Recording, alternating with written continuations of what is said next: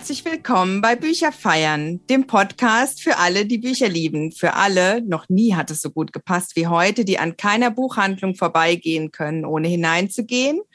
Und für alle, die wie ich, ich hoffe, heute klappt es, am liebsten auch mal in einer übernachten würden. Vielleicht schaffe ich das. Bisher hat mich noch keiner eingeladen, aber ich möchte das so gern mal. Ich komme auch im Pyjama, was ihr wollt. Ich habe mir nämlich heute zwei Buchhändler, eine Buchhändlerin und einen Buchhändler eingeladen und das sind auch zufällig meine Herzensbuchhändler hier in Bonn und in Bad Honnef, äh, Bonn und Umgebung meine Hausbuchhandlungen sozusagen. Und ich habe, das ist ein ganz großer Wunsch von mir. Ich habe wirklich davon geträumt, als ich angefangen habe, jetzt mit dem Podcast unbedingt auch mal Buchhändler einzuladen. Denn ich weiß nicht, ähm, ob ihr das auch so pflegt da draußen. Ich höre so gerne Radio und da gibt es immer so vor Weihnachten Sendungen, wo Buchhändler zu Wort kommen und Buchhändlerinnen und dann ganz viele Buchtipps geben. Und dabei koche ich und äh, backe ich und mache die Wäsche und packe Päckchen ein und sowas. Und sowas wollte ich euch einfach auch mal bieten. Und deswegen sind heute da, Trommelwirbel, Trommelwirbel, die Ulrike Helmling, Chefin, Inhaberin von der Buchhandlung Werber hier in Bad Honnef. Hallo Uli. Hallo, liebe Usch, guten Abend. Danke, dass ich dazukommen durfte. Ja, ich freue mich total. Die Uli hat eine wunderschöne Buchhandlung. Wer sie nicht kennt, muss unbedingt mal hier zum Reinkommen oder äh, ja, einen Abstecher hierher machen. Das ist so ein bisschen wie in Klein Paris. Da gibt es oben eine Galerie und äh, ja, wenn man von außen guckt, denkt man wirklich, man ist so ein bisschen bei Shakespeare and Company. Sowas gibt es hier bei uns. Und dann gibt es noch eine ganz wunderschöne Buchhandlung in einem Bonner Stadtteil äh, das ist Bonn-Tannenbusch und da gibt es die unsere Buchhandlung am Paulusplatz. Da muss uns gleich der Philipp Seehausen, das ist nämlich da der Chef, mal erklären, woher dieser Name überhaupt kommt.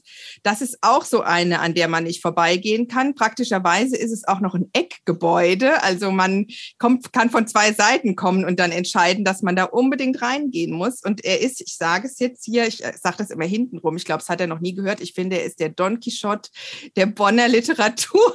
Er kämpft nämlich gegen Windmühlen. Er kann alles. Er kann sogar Sounds. Das werdet ihr gleich noch erleben. Ganz herzlich willkommen, Philipp Seehausen, Trommelwirbel. Hey, was für, was, für ein, was für eine Begrüßung.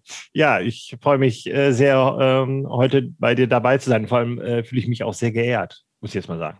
Ja, ich fühle mich geehrt. Also dreifache Ehre hier in alle Richtungen ist das. Und du hast ja auch gerade, das passt auch zu Bücherfeiern, du hast gerade zehnjähriges Jubiläum auch gefeiert mit dem Laden. Stimmt das? Genau, am 1.11.2011 habe ich den äh, Laden übernommen, damals noch äh, Buchhandlung am Paulusplatz. Ähm, und ähm, dann am, ab dem 1.11. unsere Buchhandlung am Paulusplatz. Und was hat es damit auf sich? Warum heißt sie jetzt unsere Buchhandlung? Wem gehört sie denn? ja, ähm, das, der Hintergrund war der, als ich den Laden übernommen hatte, war mir oder übernommen nehmen wollte, war mir klar, das schaffe ich nie und nimmer alleine. Vor allem nicht in dieser Konstellation. Das heißt, wir sind ja auf der einen Seite Stadtteilbuchhandlung und auf der anderen Seite auch Fachbuchhandlung. Und das im Bonner Nordwesten, im Tannbusch, wo das Vorurteil sagt, das ist Diaspora. Und in meiner Vorstellung war mir dann klar, ähm, dass wir das gemeinsam irgendwie machen müssen, zusammen mit den Kunden. Und ähm, so war das dann auch am Ende äh, und auch bis heute noch, ähm, nur um ein Beispiel zu nennen, als was das veranschaulicht, als wir vor drei Jahren ungefähr umgezogen sind, 2019, ähm, haben ganz viele äh, Kunden geholfen beim Umzug. Sie haben vorher äh, den Laden teilweise mit aufgebaut, Möbel umgebaut. Äh, sie haben eine Menschenkette gebildet vom alten Laden zum neuen Laden, um die Bücher rüber zu, zu tragen, also Buch für Buch das darüber gewandert. Gesehen, das war toll, ja. Ja, es gab ein Crowdfunding dazu und das und die Gestaltung und das ganze das ganze Gefühl dabei ist dann halt, dass es ähm, ja, uns Buchhandlung ist, also unsere Buchhandlung. Das ist eine super schöne Idee. Vielleicht bist du auch die einzige unsere Buchhandlung in Deutschland. Müssen wir mal recherchieren. Kann gut sein, ja. Ja, es war, ja, es war auch damals äh, übrigens ähm, die Idee, dass ich den Laden übernehme und nur Fachbuchhandlungen mache und damit dann nach Alfter gehe. Also ich wollte Tannbusch den Rücken kehren, weil ich damals auch ne, Vorurteil behaftet dachte, das gibt nichts in Tannbusch. Habe immer nach, einer, nach einem Ladenlokal gesucht und dann war irgendwie ähm, brauchte ich einen Namen, wo man dann hinter das Ende vielleicht ändern könnte, ob nun unsere Buchhandlung am Paulusplatz oder unsere Buchhandlung am Herrenwingert. Das wäre dann vielleicht, bleibt es ja beim Namen. Ich bin so froh, dass das mit Alfter nicht geklappt hat. Nicht, weil ich Alfter nicht liebe. Ich liebe Alfter wirklich sehr. Das ist für mich eine, eine weitere Heimat geworden. Aber ähm, ich fühle mich einfach sauwohl hier in Tannbusch. So muss es sein. Das hört sich toll an. Und es ist mir noch mehr eine Ehre, dass ihr jetzt hier mitten im Weihnachtsgeschäft mit mir heute Abend, ihr wart quasi eben noch äh, im Buchverkauf und in der Beratung und hinter der Theke und Gott weiß wo, überall unter Regalen, auf Regalen, in Schaufenstern, dass ihr im Weihnachtsgeschäft das mit mir hier wuppt. Das finde ich ganz toll. Wir haben uns uns auch gemütlich gemacht und haben uns was zu trinken hier auch hingestellt. Ihr wisst ja, keine Bücherfeier ohne Getränk. Und der Philipp macht jetzt gleich dazu die Sounds und dann äh, sagen wir euch, was es gibt. Okay, also fangen wir natürlich hiermit an. Dann Glas.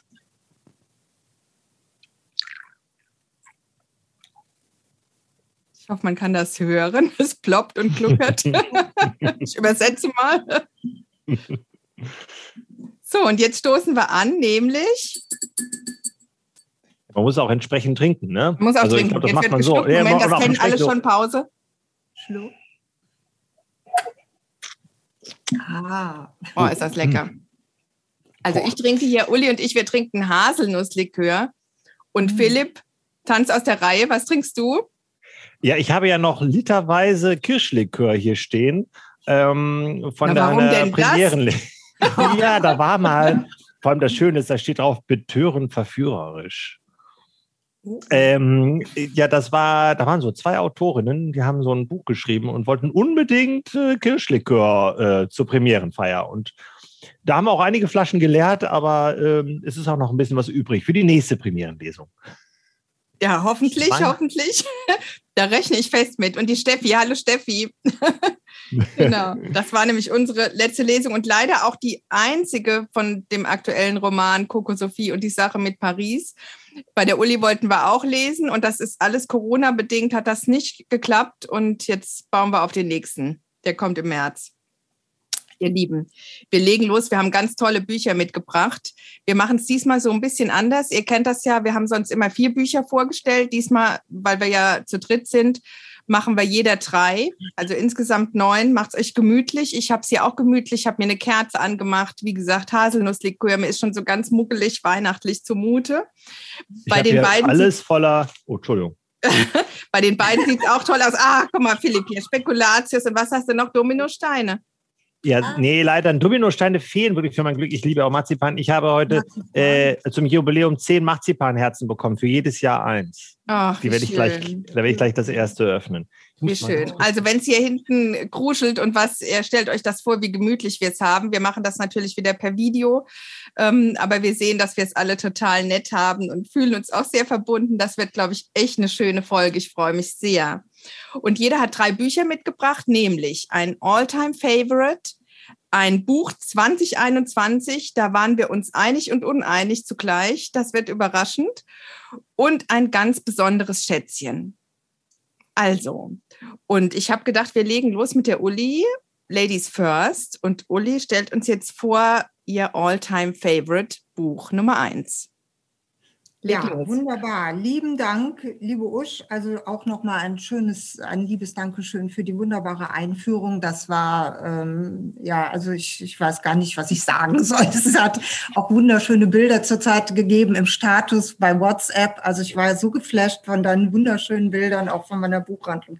Vielen ja, ich sag Dank. ja, Shakespeare and Company, und, genau. Ja. Aber da, da, muss ich auch, Usch, äh, äh, kann ich nur bestätigen, das ist wirklich eine sehr, sehr schöne Buchhandlung. Och, nee, jetzt äh, schon beim, doch, das meine ich wirklich ernst. Ich war ja bei, bei einer Lesung dabei und mhm. äh, da war ich echt, äh, war ich echt neidisch, muss man sagen. Oh, also, das, äh, also da liest, da liest es sich auch wirklich grandios, weil man so von Büchern umgeben ist und dann die Leute da auch nochmal auf der Galerie dann sitzen konnten. Und das, also man ist es wirklich wie so eine Bücher, Höhle. Ja. Man ist so wirklich das wie in so einer ganz eigenen Welt. Das finde ich echt äh, sehr sehens- und erlebenswert, vor allem zur Weihnachtszeit. Ne? Für Buchhändlerinnen nicht so ist es stressig, aber es ist so schön im Moment bei euch, ganz toll dekoriert auch. Ja, es ist immer. Ähm, aber da muss ich auch gerade nochmal noch mal zwischenhaken, was der Philipp eben gesagt hat. Bei uns heißt es zwar nicht unsere, aber das äh, mit den Kunden, das habe ich ja auch erlebt. Also wir haben ja mal die Meiersche fast vor die Nase gesetzt bekommen bei uns auf der Ecke. Da war ich gerade ein Jahr am Kämpfen mit der, als neue Besitzerin und da haben wir ja auch erlebt, wie toll Kunden sein können im Geschäft und wie wichtig und wie tatkräftig mit unserer gigantischen Unterschriftenaktion gegen die Meiersche, mit Presse, mit Rummel, mit richtig Kampfansage gegen die Großen.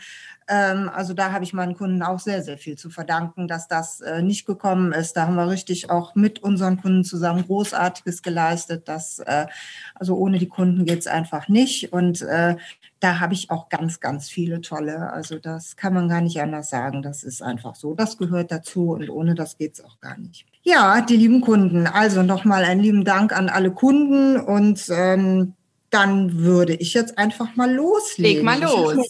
Genau. Ganz viele Gedanken gemacht, natürlich, ich glaube, wie jeder hier heute Abend.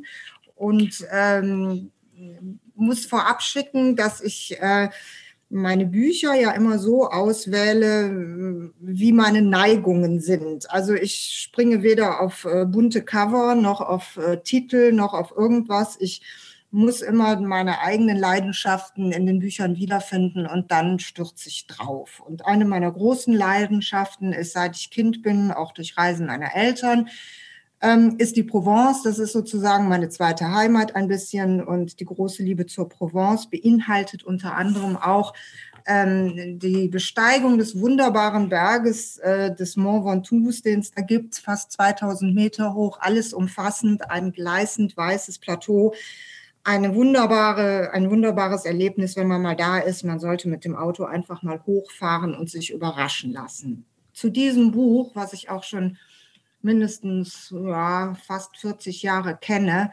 ähm, es ist von Francesco Petrarca, ähm, ein Mensch, äh, der im Übergang Mittelalter-Renaissance gelebt hat, 1304. Es ist äh, sehr aus der Zeit. Nichtsdestotrotz ähm, ein Buch, ähm, was universell einsetzbar ist für, für ganz viele Themen. Und ähm, also ich gehe jetzt näher drauf ein. Wir haben äh, die Besteigung des Mont Ventoux, Inselbücherei Nummer 1163, ein wunderschönes kleines Inselbüchlein, das All-Time-Favorite meines Lebens sozusagen. Ähm, es ist ein Brief ähm, Francesco Petrarca schreibt einen Brief an seinen Freund. Er hat sich beschlossen, mit einem Begleiter den Mont Ventoux zu besteigen. Er lebt in Avignon. Er ist ein ähm, für seine damalige Zeit sehr fortschrittlicher Literat. Er steht an der Schwelle eines ganz neuen Zeitalters zu Beginn der Renaissance. Er ist einer der ganz frühen Vertreter der italienischen Literatur, Dante Boccaccio, die kamen alle so ein bisschen hinterher. Er ist ähm, kein Priester, aber er hat die allerersten Weihen des Ordens, ähm, des Augustinerordens. Ähm, sein Vorbild ist der große Kirchenvater Augustinus. Und ähm, er hat sich auch sehr auf Liebeslyrik verschrieben. Die ist übrigens auch ganz fantastisch, wenn man mal da ein bisschen kramt, fand ich also ganz toll. Sogar, es ist sogar eine Stilrichtung nach ihm benannt worden. Der Petrarchismus ist eine, ist so die erste wunderbare literarische Gattung, die es so in der frühen Zeit gab. Dieser Brief ist an einen Freund. Er besteigt den Mont Ventoux mit einem Begleiter. Ähm, es ist ein Naturerlebnis. Ähm, es ist die erste Betrachtung der Natur quasi, die nicht von Gott geprägt ist auch. Er empfindet es zum ersten Mal selber. Der Mensch steht im Mittelpunkt ähm, sein Empfinden wird wiedergegeben. Es ist ein bisschen eine altmodische Sprache, klar, das kann man auch gar nicht anders sagen. Aber es ist eine wahnsinnig wunderbare ästhetische Betrachtung, wie der Mensch sich aufmacht, ähm, alles hinter sich zu lassen. Es ist der Weg ist das Ziel, natürlich der wunderbare Spruch. Ähm, er macht sich auf, er verläuft sich, er macht sich Gedanken, er hat so seine eigene äh, Methodik, diesen Berg zu besteigen. Er, er, will immer nicht den geraden Weg gehen, er will immer ein bisschen noch da, diesen Wald und sein Begleiter ist schon längst viel weiter. Das ist so ein super Sinnbild für so das selber suchen, nicht finden und dann doch irgendwann endlich dann oben ankommen Und dieses Wow, also ich kenne es ja nun selber, man steht auf einem gleißend weißen Kalkfelsen und blickt runter bis zum Mittelmeer, ins Rhonetal, bis zu den italienischen Alpen. Und äh, das Witzige ist, dieses Buch wird so äh, auch zur Geburtsstunde des Alpinismus genommen. Also jeder Bergsteiger kennt auch dieses Buch zum Teil. Ich habe mich da witzigerweise auch mal mit Leuten drüber unterhalten. Es ist erstes Nature Writing äh, in frühen Zeiten, also wie er die, die Natur beschreibt und die Pflanzen und die Bäume. Und es ist so, mit jedem Schritt, den er da hoch tut, kommt er sich selbst ein wenig näher und überlegt über sein Leben. Und als er oben angekommen ist, ist er auch fertig. Und dann gibt es nur noch dieses War. Und ich finde, das ist, also es ist ein winzig kleines Büchlein, es hat auch nicht viele Seiten, aber es steckt eine ganze Welt drin. Also ich bin immer wieder begeistert. Ähm, auf dem Gipfel hat er dann so ein kleines Flashback, er blickt auf sein Leben zurück und ähm, es geht dann auch noch so ein bisschen in die kirchliche, also Glaubensfragen werden noch mal so ein bisschen überdacht. Es ist, ähm, also ich denke mal, da findet tatsächlich jeder Mensch irgendetwas drin, was ihm gut tut. Ich finde, es ist ein wunderschönes Geschenkbüchlein für jede Lebenslage, ob man es verschenkt zum Abitur, auf dem Weg in einen neuen Lebensabschnitt, ob man es jemandem schenkt, der gerade an einer schwierigen Situation ist im Leben. Es ist einfach mein mein Herzensbuch, so was ich immer wieder gerne verschenke und jedem auch sage. Das Inselbüchlein ist wunderschön mit den Fotos von Mont Ventoux. Noch äh, sind Fotos gemacht, die den Text noch untermalen. Das ist also auch noch wunderschön. Und wer noch ein bisschen tiefer in die Literatur gerne einsteigen möchte, der kann sich im Anhang auch gerne noch durchlesen, was Rilke zu dieser ganzen Geschichte sagt, denn der hat ja auch viele, viele Jahre in der Provence sein Unwesen getrieben und der äh, macht es dann nochmal in der 19. Jahrhundert äh, Manie, äh, erzählt er einfach, was er von Petrarca hält, wie er da unten gelebt hat. Es ist also auch nochmal ein Sprung in die, ja, kann man nicht sagen in die Jetztzeit, aber es ist am Schluss nochmal wunderbar erklärt, wie Rilke über diese ganze Geschichte denkt. Und ich finde, es ist ähm, also ein All-Time-Favorite. Es ist zwar ein sehr altes All-Time-Favorite, aber es ist universell einsetzbar und absolut wunderbar. Also Francesco Petrarca, die Besteigung des Mont Ventoux, Inselbücherei Nummer 1163 und es kostet 14 Euro. Das wäre mein allererster, ja, wunderbarer Tipp für. Wunderbar. Alle es ist tatsächlich das älteste All-Time-Favorite-Buch, was wir bisher hatten im Podcast, den es ja jetzt noch nicht so lange ja. gibt, aber trotzdem, ähm, das finde ich ja. ganz toll. Ich hatte zwischendurch auch richtig, richtig Gänsehaut, wie du das erzählt hast. Philipp, ja. kanntest du das? Kanntest du die Besteigung des Mont Ventoux? Nee, kannte ich nicht, aber es, ähm, also erstmal ist es ja ein, ein richtiger All-Time-Favorite, weil es ja schon so lange gibt, dass es ja zum All-Time eigentlich äh, zählen mhm. muss. Ne? Ist ein Longseller, und, äh, genau. Ja, genau, Longseller. Ähm, äh, und äh, es spricht mich auch an, nicht, äh, weil es äh, so ein schmales Bändchen ist. Also ähm, das klingt jetzt blöd, ne? aber ich liebe mhm. Bücher, die, die klein sind, wo ein Autor ja. es geschafft hat, auf wenigen Seiten große Geschichten zu erzählen oh. und viel rüberzubringen auf ich wenigen auch. Seiten. Also das ist eine Kunst. Mhm. Das kann ich nicht. Ich brauche Ewigkeiten. Ich bin Rheinländer, das heißt, ich quassel viel und sage wenig. ja. Äh, mich kurz fassen ist nicht meine Stärke und ich bewundere das, wenn das äh, jemand kann. Und wenn ein kleines Büchlein reinkommt äh, oder ein Vertreter mit einem kleinen Büchlein winkt, dann bin ich schon mal neugierig. Äh, ne?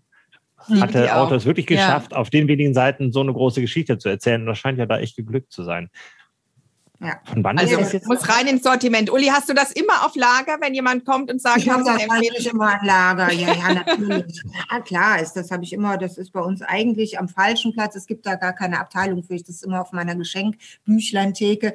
Ähm, da ist es natürlich dann mit äh, 77 mal Glück äh, gleichzeitig verortet, was dann ein bisschen platter ist. Aber äh, nee, es ist immer da. Ne? Und es ist einfach, ja, es ist wirklich, wie Philipp auch schon sagte, man muss sich ein bisschen auf die Sprache einlassen. Ähm, aber ich finde, man kann nebenher einfach auch seine eigenen Gedanken so schön mit, äh, wenn man ein bisschen offen für diese etwas ältere Sprache ist, dann kann man sehr schnell, findet man seinen eigenen Weg, wie man da ähm, äh, wie man sagt, ah ja, klar, ne, der irrt da durch die Macchia irgendwo und kommt nicht vorwärts. Das ist natürlich das Sinnbild für seine derzeitige Situation. Und wenn er es auch ganz blumig und anders umschreibt, aber diese einzelnen Punkte, die man da für sich selber, die, die hat man ganz schnell. Also von daher.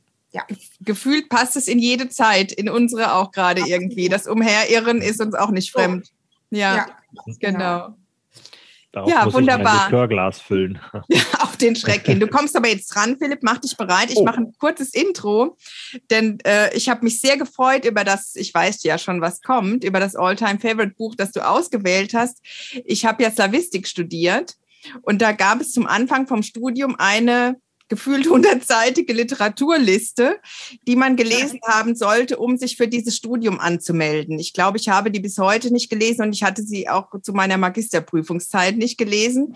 Und dann guckten wir die so durch und dann ne, stand da Krieg und Frieden und was äh, Dostoevsky, Schuld und Sühn und all möglichst noch im Original. Ne? Das haben wir natürlich nicht gemacht, aber dann ging es so ein bisschen rum, ja, wo fängt man dann am besten an? Ne? Gibt es was Dünnes? Gibt es ja bei den Russen auch nicht. Gibt es was Dünnes? Äh, bisschen habe ich jetzt schon gespoilert gespoilert, also es hat was mit Russland zu tun. Und dann äh, war irgendwie so die einhellige Meinung der Semester, die schon ein bisschen älter waren als wir, fangt doch damit an. Und das habe ich auch getan. Und das war kein Fehler. Jetzt kommt's. Ja, mein All-Time Favorite. Mikhail Bulgakov, du musst sagen, wie man es richtig ausspricht. Ja? Äh, Meister und Margarita. Und zwar in der Neuübersetzung von Alexander Nitzberg ähm, ist in Original im Galliani Verlag erschienen. Ähm, und zwar hat es da 608 Seiten und kostet 29,99. Es gibt auch eine ältere Übersetzung, in der habe ich es zum ersten Mal gelesen. Ähm, und da, ja, als ich es das erste Mal gelesen habe, äh, musste ich es lesen. Es war Pflichtlektüre.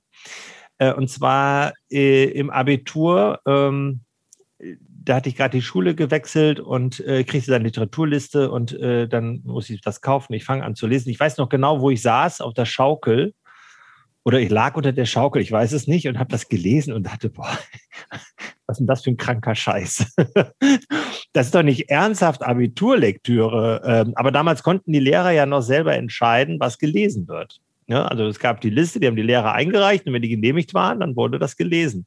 Und äh, der Deutschlehrer hat halt auch Russisch unterrichtet und ähm, er hat gesagt, bei der Übersetzung soll Meister Margarita gelesen werden. Und wie gesagt, ich habe das gelesen, hat was für Figuren und ich habe äh, schallend gelacht. Äh, ich war total dabei und hatte eigentlich vorher überhaupt keine Lust, es zu lesen.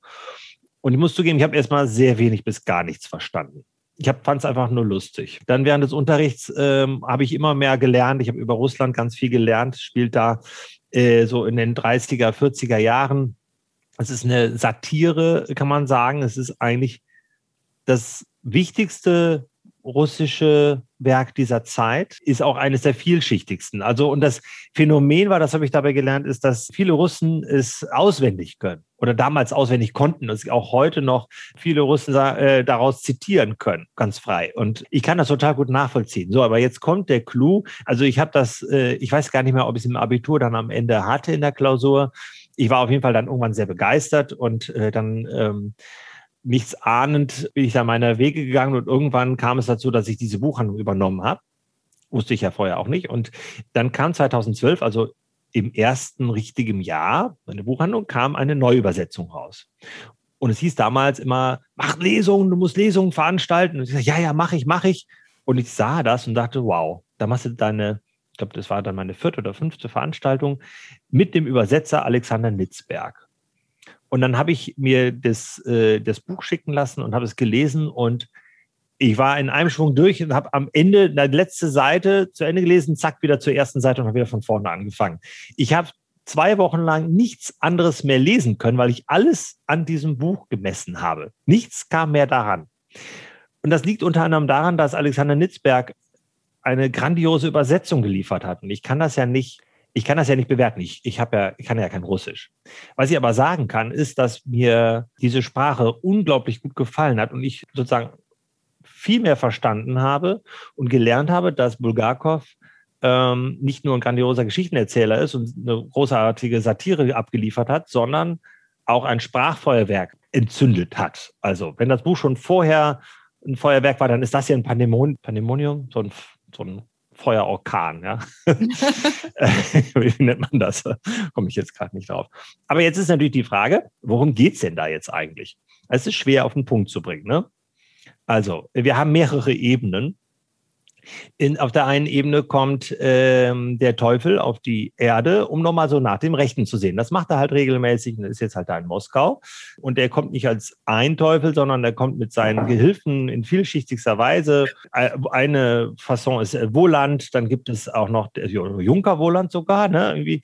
Äh, dann Behemoth als äh, Riesenkater, der durch die Gegend stiefelt und er macht jetzt Moskau richtig unsicher. Treibt seinen Schabernack und zwar mit allen Menschen, die feige sind, die andere Menschen hintergehen, ausnutzen. Also es ist ein Rachefeldzug und man liest es mit unglaublicher Genugtuung und jetzt in der ich denke mal, als das damals rauskam, muss das ja noch eine viel größere Genugtuung gewesen sein. Das wird alles offen, ist damals auch zensiert worden äh, und dann sind die Originalschriften heimlich weitergereicht worden. Also nimmt wirklich alles aufs Korn, auch aus äh, Politik und Gesellschaft dieser Zeit. Dann haben wir eine weitere Ebene, äh, nämlich die Geschichte von dem Meister, der einen äh, Roman geschrieben hat, nämlich über Pontius Pilatus äh, und äh, Jeshua, also Jesus. Und diese Geschichte erzählt er auf eine ganz menschliche, neue Art und Weise. Zeigt übrigens da auch die Feigheit von Pontius Pilatus nochmal auf, aber auch als jemand, der da innerlich zerrissen ist und unglaublich viel Atmosphäre. Das heißt, wir haben einen Roman im Roman also wir lesen zwischendurch diesen Roman äh, über Pontius Pilatus. Der ist geschrieben vom Meister. Und der Meister ähm, ist mit seinem Buch so erfolglos, dass er ähm, sich selbst in die Psychiatrie eingewiesen hat. Das heißt, wir haben da auch diese Psychiatriegeschichte drin. Und äh, er, er liebt Margarita und Margarita liebt ihn. Und es ist eine Liebe, die eigentlich nicht sein darf und nicht sein kann. Das heißt, wir haben eine Liebesgeschichte. Und am Ende kommt es zu einem, ja, eine Entwicklung, die wirklich so skurril und so schräg wird und so fantastisch, dass wir wirklich zwangsläufig an Faust denken müssen, vor allem an Faust 2.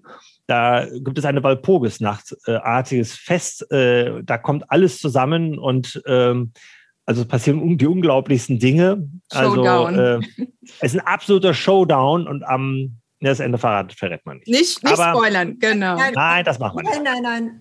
Das machen wir bloß nicht. Aber äh, es hätte ich es beinahe gemacht, ne? Boah. Mhm. Nein, das nicht machen verraten. wir nicht. Nein, aber wir können ja mal so die Themen, äh, die aufgreifen. Es geht um, es geht um Erlösung, es geht um die, die Bestrafung der Feigheit als die größte Sünde. Es geht um, ja, das, es, es geht um, um politische und gesellschaftliche Satire. Usch, hilf mir, es ist, äh, ich kriege es nicht auf den Punkt. Ich habe ja gesagt, ich kann mich nicht kurz fassen, ja. Also, es, hat ja auch kein, es hat ja auch keinen Punkt, es ist ja so mehrschichtig und hat verschiedene Ebenen, so ist es ja auch gestrickt. Ja, es ist ja ein dicker Schinken, wenn 600 Seiten. Ne? Übrigens, im DTV ist dann äh, eine Taschenbuchausgabe erschienen für 12,90. Da ja. sind es dann nur noch äh, schrecklose 597 Seiten. Und jetzt muss man noch eins dazu ergänzen. Es, äh, in dieser Übersetzung sind Fußnoten drin. Und ich hatte nie so viel Spaß, doch bei Istahasi hatte ich auch noch Spaß an den Fußnoten, aber äh, großen Spaß an diesen Fußnoten, weil man dann noch mehr versteht, warum das so geschrieben ist, wie es geschrieben ist. Also ja, ja, also äh, deswegen lohnt sich diese Übersetzung. Also Nitzberg ist wirklich mein Held und ich habe diesem Buch eine Freundschaft auch zu verdanken, nämlich die Freundschaft zum äh, Kollegen Buchhandlung Böttger, zu Herrn Böttger. Ähm, der hatte nämlich auch Alexander Nitzberg eingeladen. Und wir auch haben, in Bonn, ja, genau. Auch in Bonn. Das war kurz danach oder kurz davor und ich hatte die Buchlieferung nicht bekommen zur Lesung und dann habe ich mir Bücher von ihm ausgeliehen. Und äh, seitdem sind wir in Kontakt und ja, das, äh, aber das ist nur eine kleine Randnotiz. Da kann man mal sehen, was Bücher können. Ja. ja. Genau. Also jetzt ist natürlich die Frage, für wen ist das? Ja, genau. Ja? Wer, wer ist Zielgruppe für jemand, der gerne Bücher liest, die schräg sind, die politisch sind, die historisch sind, also historisch im Sinne von, dass sie eine Geschichte nochmal, also eine Geschichte aufgreifen, aber vor allem, glaube ich, der Spaß an diesen, diesen schrägen Figuren hat und an einer wunderbaren, tollen Sprache. Und auf eine Art ja auch zeitlos. Ne? Ja. Absolut zeitlos, ja. absolut mhm. zeitlos. Deswegen ein ein äh, Langzeitbuch. Und äh, übrigens, es wird ja gerne äh, inflationär das Wort kongenial benutzt. Ne? Ich glaube, das ist eines der wenigen Bücher, wo das Wort kongenial mal wirklich gut passt. Ja. Das ist Danke. super. Und ich bin auch ganz angetan. Manchmal ist das so im Podcast, dass das irgendwie so eine Entwicklung nimmt, die kann ich mir hier vorher nicht notieren. Und ich finde jetzt schon bei euren beiden Büchern, dass die beide auch so was äh, Spirituelles haben und Religiöses. Ne? Da es den Teufel und Petraka, der auf der Suche ist nach sich selbst und zum ersten Mal die Welt nicht aus Gottes Augen sieht, sondern äh, auch so aus dieser Ich-Perspektive. Das, äh, finde ich, hat schon was unheimlich Verbindendes, obwohl da ja Jahrhunderte dazwischen liegen. Geht euch auch so? Ja, ja, absolut, absolut. Ja, es ist vor allem dann, wenn man sich ähm, mal außerhalb des normalen Rahmens äh, vielleicht mit Spiritualität oder mit Religion auseinandersetzt. Erkenntnis, dass ähm, so wie es geschrieben steht, sage ich jetzt mal, ist nicht unbedingt immer so ist. Also, wie soll ich das sagen? Ja. Es, ich kriege es jetzt gerade nicht auf den Punkt, ja, aber um so ein Beispiel zu nennen, hier bei Pontius Pilatus, wir lesen das und äh, ich habe da so viel mehr noch auch von dieser Figur verstanden als vorher. Ja. Und als ich mhm. danach dann nochmal die Bibelstellen gelesen habe, äh, wurde mir vieles nochmal klar. Das heißt jetzt nicht, dass er genau, Bulgakov genau verstanden hat, was diese Figur eigentlich bedeutet, auch in Bezug auf Jesus. Das glaube ich jetzt nicht, sondern er hat eine Perspektive eingenommen, die uns oder mir es äh, leichter gemacht hat, mit dieser Figur wirklich was anzufangen und was mitzunehmen. So. Wahnsinn. Ja, und das finde ich wirklich toll, wie die Titel so zusammenpassen, obwohl wir die unabhängig voneinander auswählen. Mein Alltime favorite passt nämlich auch ganz gut dazu. Das hat nämlich auch was zu tun mit der Sowjetunion und ich bin gespannt, ob ihr es gelesen habt. Das ist tatsächlich ein Buch, vor dem ich so ein bisschen Angst hatte. Und deswegen habe ich es auch nicht direkt gelesen, als es erschienen ist und total gehypt war und Preise abgeräumt hat und so weiter. Es ist von Nino Haratischvili, Das achte Leben für Brilka. Und das hat sage und schreibe, wo habe ich mir es notiert? 1260 Seiten, glaube ich. Ich glaube, es ist das dickste Buch, das ich jemals gelesen habe. Und das, wo wir eben uns so schön erzählt haben, wir mögen so gern so dünne Bändchen. Jetzt haben wir uns gesteigert von Petraka, der war tatsächlich dünn, über die 600 von Bulgakov und äh, jetzt auch noch hier Nino Haratischvili. Aber es lohnt sich jede Seite, jeder Satz in diesem Buch. Habt ihr es auch gelesen? Nee. Ich gestehe, ich habe es tatsächlich auch nicht gelesen aus dem Grund, wie du im Anfang gesagt hast, als es derart, ich bin immer sehr vorsichtig bei sowas erstmal. Und dann kommen wieder so viele andere schöne Bücher. ja, das, das, ist das große Problem. Ja, also dieses Expon exponentielle Wachstum der Seitenzahl, das war dann auch noch so ein Problem, weil ich genau. Genau. genau. also es ist tatsächlich fast eine Zumutung, so ein dickes Buch äh, zu schreiben, aber es lohnt sich wirklich jeder Satz. Es ist eine wunderschöne Sprache und eine äh, wahnsinnig tolle, dichte Geschichte. Das achte Leben, ähm, also es geht tatsächlich um acht Leben und diese Brilka, der das Buch schon im Titel, was ja auch ungewöhnlich ist, gewidmet ist, ist das achte Leben. Also sprich, es geht um sechs Frauengenerationen, dann kommt noch ein Mann dazu und Brilka ist dann eine äh, Nichte, die damit reingehört. Also sechs Generationen einer georgischen Familie äh, auch jetzt ein Land, dem ich sehr verbunden bin, weil ich da ganz liebe Freunde habe, die auch so gerne den Podcast hören. Hallo Barbara, ich grüße dich mal an der Stelle. Aber auch ein Land, was jetzt für viele gar nicht so bekannt ist. Man lernt unheimlich viel über Georgien, aber auch um das Leben in, über das Leben in der Sowjetunion.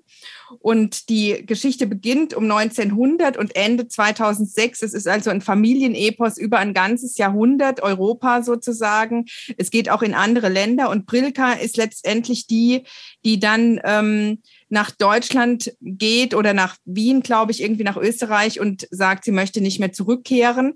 Und ähm, ihre Tante wird dann quasi beauftragt, die in Deutschland lebt. Nach dem Mauerfall spielt es ja schon 2006, die in Deutschland lebt. Sie soll Brilka finden und soll sie sozusagen zurückbringen.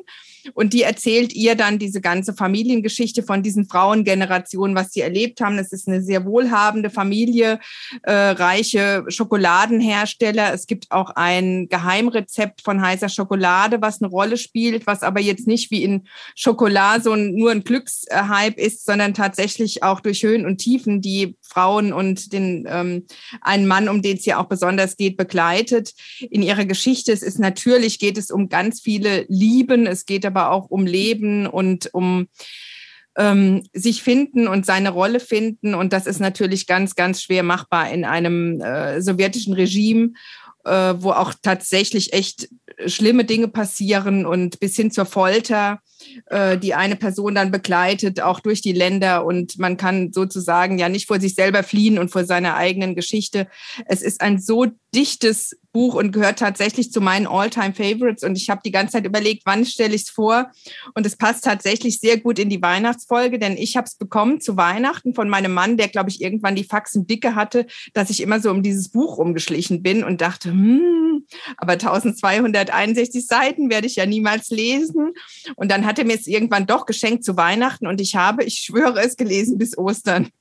Ich bin keine langsame Leserin, aber das ist auch so eine kompakte Geschichte und es reißt einen so mit und ist auch so zum Teil auch wirklich schwer zu ertragen manchmal, dass ich wirklich sehr lange daran gelesen habe und am Ende will man auch gar nicht fertig werden. Dann lässt man es noch so ein bisschen äh, schleifen, dass es noch ewig anhalten möge. Und das ist auch so ein Buch, Philipp, wie du das eben gesagt hast, wo man danach wirklich erstmal denkt, so was soll ich denn jetzt überhaupt noch lesen, nachdem ich das gelesen habe und durchlebt und durchlitten habe. Es ist äh, wirklich eine grandiose Sprache. Die Autorin ist eine in Tbilisi geborene, aber in Deutschland lebende äh, Dramatikerin, Regisseurin. Das ist mittlerweile gibt es das auch in Hamburg sehr erfolgreich am Theater. Da heißt es auch das achte Leben für Brilka. Also das, äh, wenn das hoffentlich bald mal wieder möglich ist, mehr zu reisen und mehr ins Theater zu gehen, dann werde ich das unbedingt mir auch mal anschauen. Also das ist mein All-Time-Favorite mit Lockdown, ohne Lockdown, ganz egal. Also mit diesem Buch kommt man erst mal ein paar Wochen durch und dann noch die anderen, die wir auch noch vorstellen Stellen werden. Und es ist wirklich, es ist so wunderschön geschrieben, dass tatsächlich im Nachhinein jeder Satz es wert war, dran zu bleiben. Ja, soweit von mir. Habe ich alles gesagt? Erschienen bei, das habe ich jetzt nicht, sage ich euch gleich noch. Trage ich euch. Ach doch, Frankfurter Verlagsanstalt, genau. Frankfurter Verlagsanstalt kostet 34 Euro gebunden und inzwischen gibt es aber auch als Paperback bei Ulstein Taschenbuch für 18 Euro. Ja wenn man das mal runterrechnet auf die vielen Worte, das ist ja nichts sozusagen. Genau. Also. Und es sind 1279 Seiten, nicht 61, 79. Genau. Aber lasst euch nicht abschrecken, lest es wirklich. Es ist ein grandioses Buch. Es reißt einen so mit, dass man auch gar nicht aufhören kann. Man galoppiert wirklich durch diese Generationen von Menschen und durch ihr Leben. Es ist ein Wahnsinn. Ja, ja, dieses Buch äh, widerlegt ja in seinem Umfang den, ähm, diesem geflügelten Wort, was man auf 350 Seiten nicht schreiben kann, kriegt man auf den anderen Seiten auch nicht hin. Ja. Äh, ne? Also es ist ja so satt, ne? Äh, aber es sind ja fast acht Bücher. Ne? Wenn man jetzt denkt, so das achte Leben, es sind diese acht, äh, es sind auch acht Kapitel, die tatsächlich so heißen wie die Figuren. Die anderen sind natürlich damit verwoben. Es ist ein unheimlich schön gemachter Roman auch und ein handwerklich grandios äh, geschriebener Roman. Also insofern ja, wenn man das mal runterbricht auf acht Bücher, sind es ja gar nicht mehr viele Seiten. genau. Und es ist ja auch gut, wenn man von äh, diesen Vorurteilen und ähm, geflügelten Worten, also die ich ja auch wirklich für mich als Regel habe, ne, äh, wenn, wenn man da einen Gegenbeweis zu hat. Also, genau. Ja. Genau. Ja, jetzt sind wir schon bei den neuen Büchern. Unsere Bücher 2021. Was soll ich euch sagen? Wir hatten eigentlich alle drei sind wir der Meinung, es gibt ein ganz besonderes Schätzchen 2021 und dann haben wir erstmal noch ein bisschen suchen müssen, aber auch noch tolle gefunden. Und das eine Schätzchen ist, wer mag sagen? Ach so, der Herr Ahrens. Ja. Genau. Der große Sommer. Ja, natürlich. Ja. Der große Sommer, der auch im Winter gelesen werden kann. Es gibt sogar ja auch was Weihnachtliches äh, mit so einer Lebkuchenfabrik. Also der große Sommer geht ganzjährig, würde ich sagen. Ja. Lieblingsbuch der Buchhändler 2021 und sowas von zurecht. Ja, der genau. ganze Mann ist äh, feierwürdig, finde ich. Also alles von ihm kann man lesen. So ein, ein, ein großes Spektrum, so ein tolle Schreiber. Also ich liebe ihn an, im Komplettpaket auch, ja. ja. Handwerklich Genau, du nee, hast nämlich nicht sicher. Ich, ich, wie gesagt, du hast nicht nur die alten Sorten, du hast nämlich noch einen Liebling. Ja, ja, ja. Ich habe dieses. ja, das fällt dann auch komplett unter die Abteilung schräge Bücher, die ich also auch sehr, sehr liebe. Und ähm, ich muss sagen, also Ewald Ahrens hat mich also komplett vom Sockel gehauen mit seinem Bestatterbuch Ehrlich und Söhne. Ein, eine, eine wahnsinnig schöne, auch ein Familienroman eigentlich über eine Bestatterfamilie. Äh, zwei Söhne werden gerufen, die Oma ist gestorben. Witzigerweise müssen die die selber ähm, bestatten sozusagen. Und dann entblättert sich eine turbulente Geschichte. Also man hat so richtig einen Film vor Augen. Also seine Sprache, die ist ja derart plastisch. Also ich habe mit diesen beiden Jungs mitgelitten, die sich Rennen im Leichenwagen auf der A3 geliefert haben, um äh, rechtzeitig jetzt dahin zu kommen. Ich weiß, ich glaube, es ist in Berlin oder irgendwo. Und es ist so nett einfach geschrieben. Und es hat aber auch ein paar ähm, äh, ein paar hintergründige Töne. Also es spielt auch, äh, ist auch ein kleiner Krimi mit drin verwoben und es geht um die Generationenkämpfe zwischen den Jungen und den Alten. Die, die alten Bestatter sind halt so eine Hippie-Familie ein bisschen so und äh, ja, über, über alte Überzeugungen und Loslassen auch wieder ein bisschen. Aber wie gesagt, die Skurrilität der Figuren und das, die Rasanz des Romans, also es ist auch nachher ein Riesen-Showdown äh, irgendwo in einem Steinbruch. Man muss das, darf da auch nicht zu viel zu sagen. Also hat er toll gemacht wie natürlich die anderen Bücher auch alle. Genau. Und der große Sommer ist wirklich eines der Bücher 2021. Die Buchhändler, die unabhängigen Buchhändler haben sich dafür entschieden, das zum Buch des Jahres zu machen. Wir finden alle zu Recht. Deswegen habe ich es im Sommer, wie sollte es auch anders sein, schon vorgestellt. Philipp, glaube ich, auch schon im Generalanzeiger hier in der Tageszeitung. Deswegen habe ich die beiden genötigt. Wir brauchen drei andere Bücher 2021. Was habt ihr mitgebracht? Nee, man muss ja jetzt mal eins noch da sagen, ne? Ja. Also wir feiern ja heute Bücher. Und mhm. du hast mhm. gesagt, wir feiern neue Bücher, neun Bücher. Also inzwischen bin ich bei elf, mindestens, oder? Ich mache das immer so. so. Jawohl. Man kann das immer so ganz gut unterjubeln. Für die, die genau. denen das nicht reicht, die können dann noch mitschreiben oder das alles natürlich in den Show Notes nochmal nachlesen. Das sind die ähm, Bonbons. Also, die Bonbons, die noch dabei sind. Genau, genau. Hier kommen wieder die Sounds. Wir hoffen, ihr habt es gehört. Es wird hier auch gegessen und getrunken fleißig im Hintergrund. Ich bin schon so ganz betüttelt. Also ich finde, von Haselnusslikör kann man auch echt so ein bisschen... Ja. Was soll ich zu dem Kirschlikör Wie sagen? Wie läuft denn mit dem Kirsch? Auch gut. Ja, die Flasche ist bald leer. Nein, so schlimm ist es nicht, aber... Ähm, Ach, die kleinen Fläschchen da. die paar Liter, ja. Genau. Aber Uli, du legst los. Was hast du denn noch 2021 entdeckt? Du hast lange gesucht. Ja, ich habe lange gesucht. Ich habe mich wirklich sehr, sehr schwer getan. Also ich äh, habe auch Sachbücher in Erwägung gezogen. Ich habe einige ganz, ganz tolle Sachbücher gelesen. Äh, auch wieder so ein Favorite von mir, Troja, mein äh, Gänsehauterlebnis in jungen Jahren. Ich verschlinge alles über Troja, über Heinrich Schliemann, über Kaufmann, den großen Ausgräber da. Da ist mir dann was Neues über. Aber ich habe gedacht, es ist zu speziell. Dann habe ich äh, ein tolles anderes Sachbuch gelesen ich gestehe, außerdem bin ich ja auch noch äh, standesgemäße Krimi-Eule. Dann habe ich mich an irgendwelche blutrünstigen neuen Thriller gewagt. Es kommt mir alles gar nicht mehr irgendwie, ich weiß nicht, hat mir alles gar nicht so gefallen. Und dann ist mir aber doch ganz zum Schluss funkelnagelneu in die Hände gefallen. Ich glaube im Oktober oder im November gerade erschienen.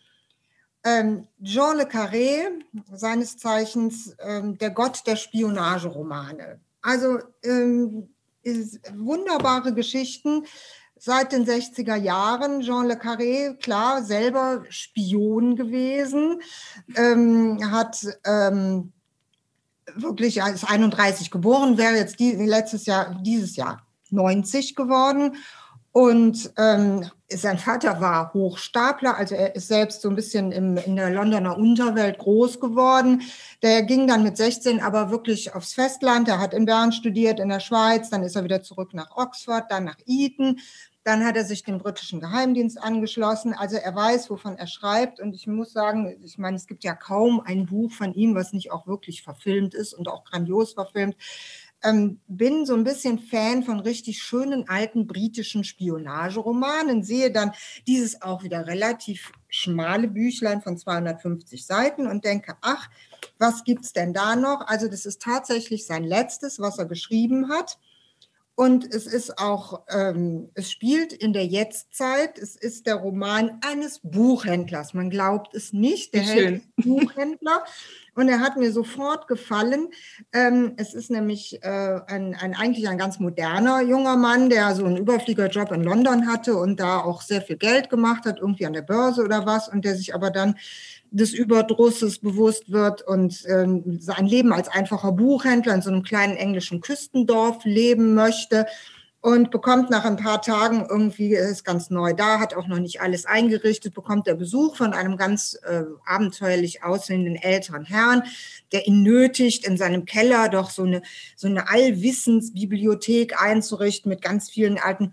Also äh, so geht es los. Es ist, man ist sofort drin. Er hat eine wunderbare, klare, schöne Sprache, aber eben auch nicht einfach ähm, es ist wirklich toll geschrieben und es, was mich immer so total anmacht, es kommt zwar hin und wieder mal ein Handy vor und ähm, auch so dieser Spionagebetrieb, der wird natürlich in der heutigen Zeit mit allen technischen Pipapo geschildert.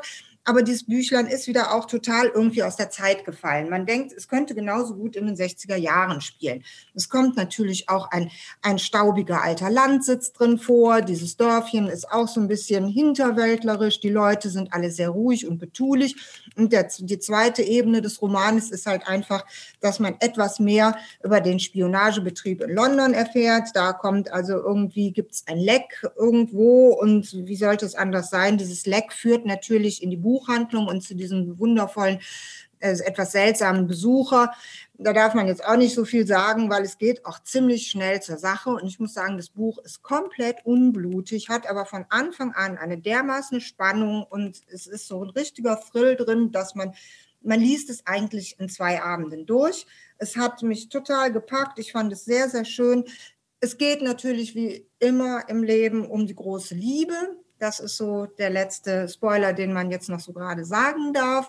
Das zum Ende hin ähm, ist es ein bisschen verschwurbelt, finde ich, aber man kann es, äh, man legt es weg und denkt noch mal lange drüber nach. Ähm, ich fand es wirklich toll. Es ist gut geschrieben, es ist schnell, es ist auch ein Männerbuch. Bei uns in der Buchhandlung ist auch immer ein bisschen schwierig, was zu finden, was die Herren interessiert, muss ich leider Gottes ja immer sagen. Ähm, ich, ich fand es jetzt zum Schluss eines der besten, nettesten Bücher, die ich gelesen habe. Und ähm, wir hatten noch drüber gesprochen, du sagtest auch noch, der, der hat doch mal was über Bonn geschrieben. Und dann ja, ne? Genau. Philipp jetzt auch eben immer schon mal sagte, was bei Büchern bei mir immer, mit, seit es ja jetzt auch Handys und Google seit zig Jahren gibt, mein Handy liegt also immer neben dem Buch. Und sobald sich eine Frage auftut, wie, dann fange ich an zu recherchieren. Ne? Und dann will ich alles nebenher und rechts und links noch wissen. Und äh, ich lerne halt immer auch total gerne aus Büchern. Dann ist mir da nämlich begegnet, das Buch von Jean Le Carré, eine kleine Stadt in Deutschland. Und da geht es nämlich komplett um Bonn. Der war tatsächlich mal zweiter Sekretär in der britischen Botschaft Ach. Bonn, der Carré, sogar ziemlich lange, für fünf, sechs Jahre. Und da war der ja auch schon Spion, glaube ich. Ne? Und er hat also über Bonn geschrieben, das muss sich der Philipp eigentlich an Lager legen für mal Leute, die was über. Also man meint, äh, der, der, der war woanders. Ne? Also das heißt, wie die kleine Stadt? Eine kleine Stadt in Deutschland. Da wird vom ja. Petersberg geschrieben, da kommt Königswinter drin vor.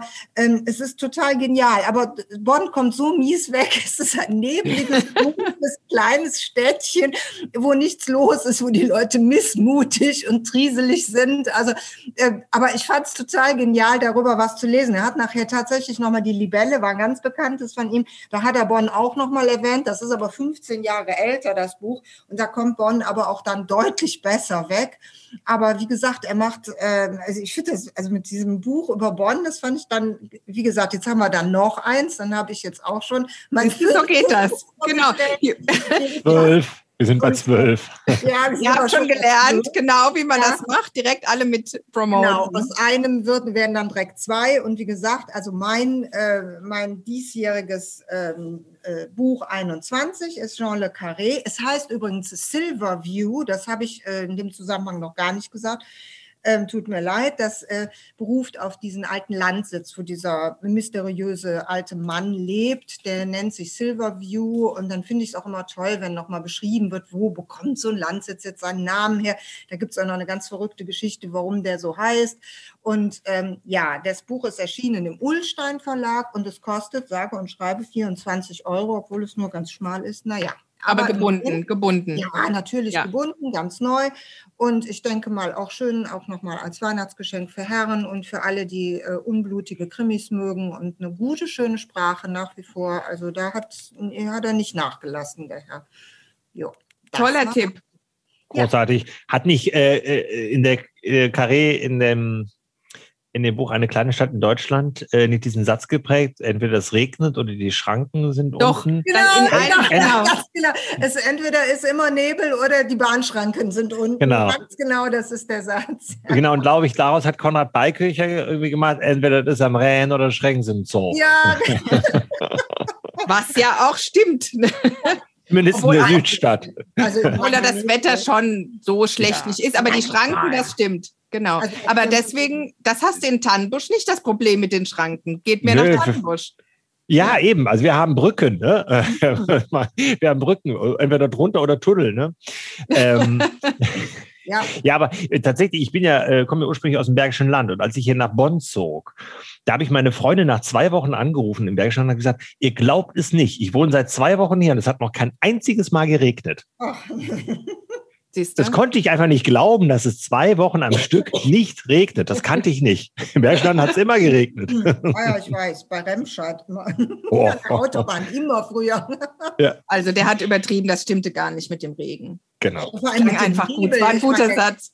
Der, der, Nebel, der ist mir ja nun, ach gut, jetzt im Moment hatten wir auch mal viel. Im Moment, Nebel, ja. Aber Bonn ist ja nun, äh, das hört sich immer so mehr britisch an, was er da über Bonn schreibt, finde ich. Vielleicht war er da auch in seinen Romanen abgetaucht und hat es gar nicht gemerkt. Ja, ja, ja. Genau. Aber toller Tipp, Uli, finde ich toll. Kann ich mir sofort Leute vorstellen, denen ich das schenken kann. Und ähm, das ist, also finde ich, ist echt ein toller Weihnachtstipp. Philipp, was hast denn du als 2021 außer Ewald Ahrens? Ja, ich habe da so ein paar Bücher tatsächlich und äh, da musste ich mich entscheiden. Und ich habe mich entschieden für äh, Die schiere Wahrheit von Ursula Hassler. Ähm, warum habe ich mich dafür entschieden? Äh, wenn ich jetzt zum Beispiel ähm, genommen hätte, mein Onkel, den, den der Wind mitnahm von Bachtiar Ali, der ist bekannt, ähm, es wird schon viel besprochen, ja, das ist ja dann auch langweilig vielleicht. Deswegen dachte ich, ich nehme ein Buch, was mich äh, auch erschüttert hat, im positiven Sinne, weil es mich äh, verändert hat in der Wel äh, Sicht der Welt und vor allem auf, in meiner Sicht auf Literatur. Und äh, deswegen habe ich das gewählt. Also es geht, sagt schon der Untertitel, sagt schon, worum es geht. Glauser und Simenon schreiben einen Kriminalroman. Ähm, das Buch ist erschienen im Limmert Verlag und hat, jetzt habe ich die Seitenzahl vergessen, Moment, 343 Seiten ähm, und äh kostet, ich weiß es gar nicht, der Schweizer, oh. ich komme komm gleich. Das sind die Buchhändler, die wissen nicht, was es kostet. Ich bestellt, ich gucke mal gerade. So, jetzt gehen wir mal in die Listen. ich hab's da. Die Uli macht derweil noch die Abrechnung. Super. genau, sprich Danke. weiter, Philipp. Ich bin schlecht vorbereitet, aber das leichten wir untereinander aus. Also, der Titel Die schiere Wahrheit. Ähm, übrigens ein wunderbarer kleiner Schweizer Verlag äh, mit großartigen Büchern. Mhm. Ähm, es geht dabei um äh, die beiden Kriminalschriftsteller. Ähm, Glauser, man kennt ihn vielleicht vom Glauser-Preis, der äh, verliehen wird, der nach ihm benannt ist, und Simenon, die sich nie begegnet sind, aber es hätte sein können, das war, liegt im Bereich der Wahrscheinlichkeit, dass sie sich irgendwann mal am Atlantik über den Weg gelaufen sind, als sie da, ähm, als sie Menonda Urlaub gemacht hat und Klauser da in der Nähe sich aufgehalten hat. Und das hat äh, Ursula Hassler zum Anlass genommen, zu sagen, wie wäre es denn, wenn die zwei sich begegnet wären und hätten gemeinsam einen Kriminalroman geschrieben. Ähm, es ist also fiktiv, ähm, der von äh, Geldsorgen ähm, und äh, vor allem auch Drogennöten, ähm, also von seiner Sucht ähm, getriebene Glauser ähm, ist an einem Urlaubsort, äh, um halt sich ein Rezept für ähm, Morphium, glaube ich. Morphium, ja. danke.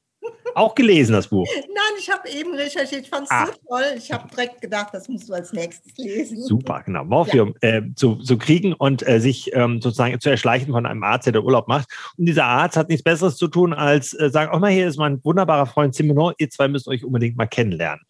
Der hat da, glaube ich, überhaupt gar keine Lust zu. Ähm, sie fangen an, äh, sich zu unterhalten, gehen spazieren und sie kommen gemeinsam auf die Idee, sie müssten eigentlich mal was äh, gemeinsam schreiben. Beide ähm, dem Moment sehr bekannt. Se, ähm, Seminar ist unglaublich erfolgreich, auch reich, ähm, sehr professionell, hat eine hohe Produktivität. Er hat ja bis ins hohe Alter geschrieben in einem Wahnsinnstempo.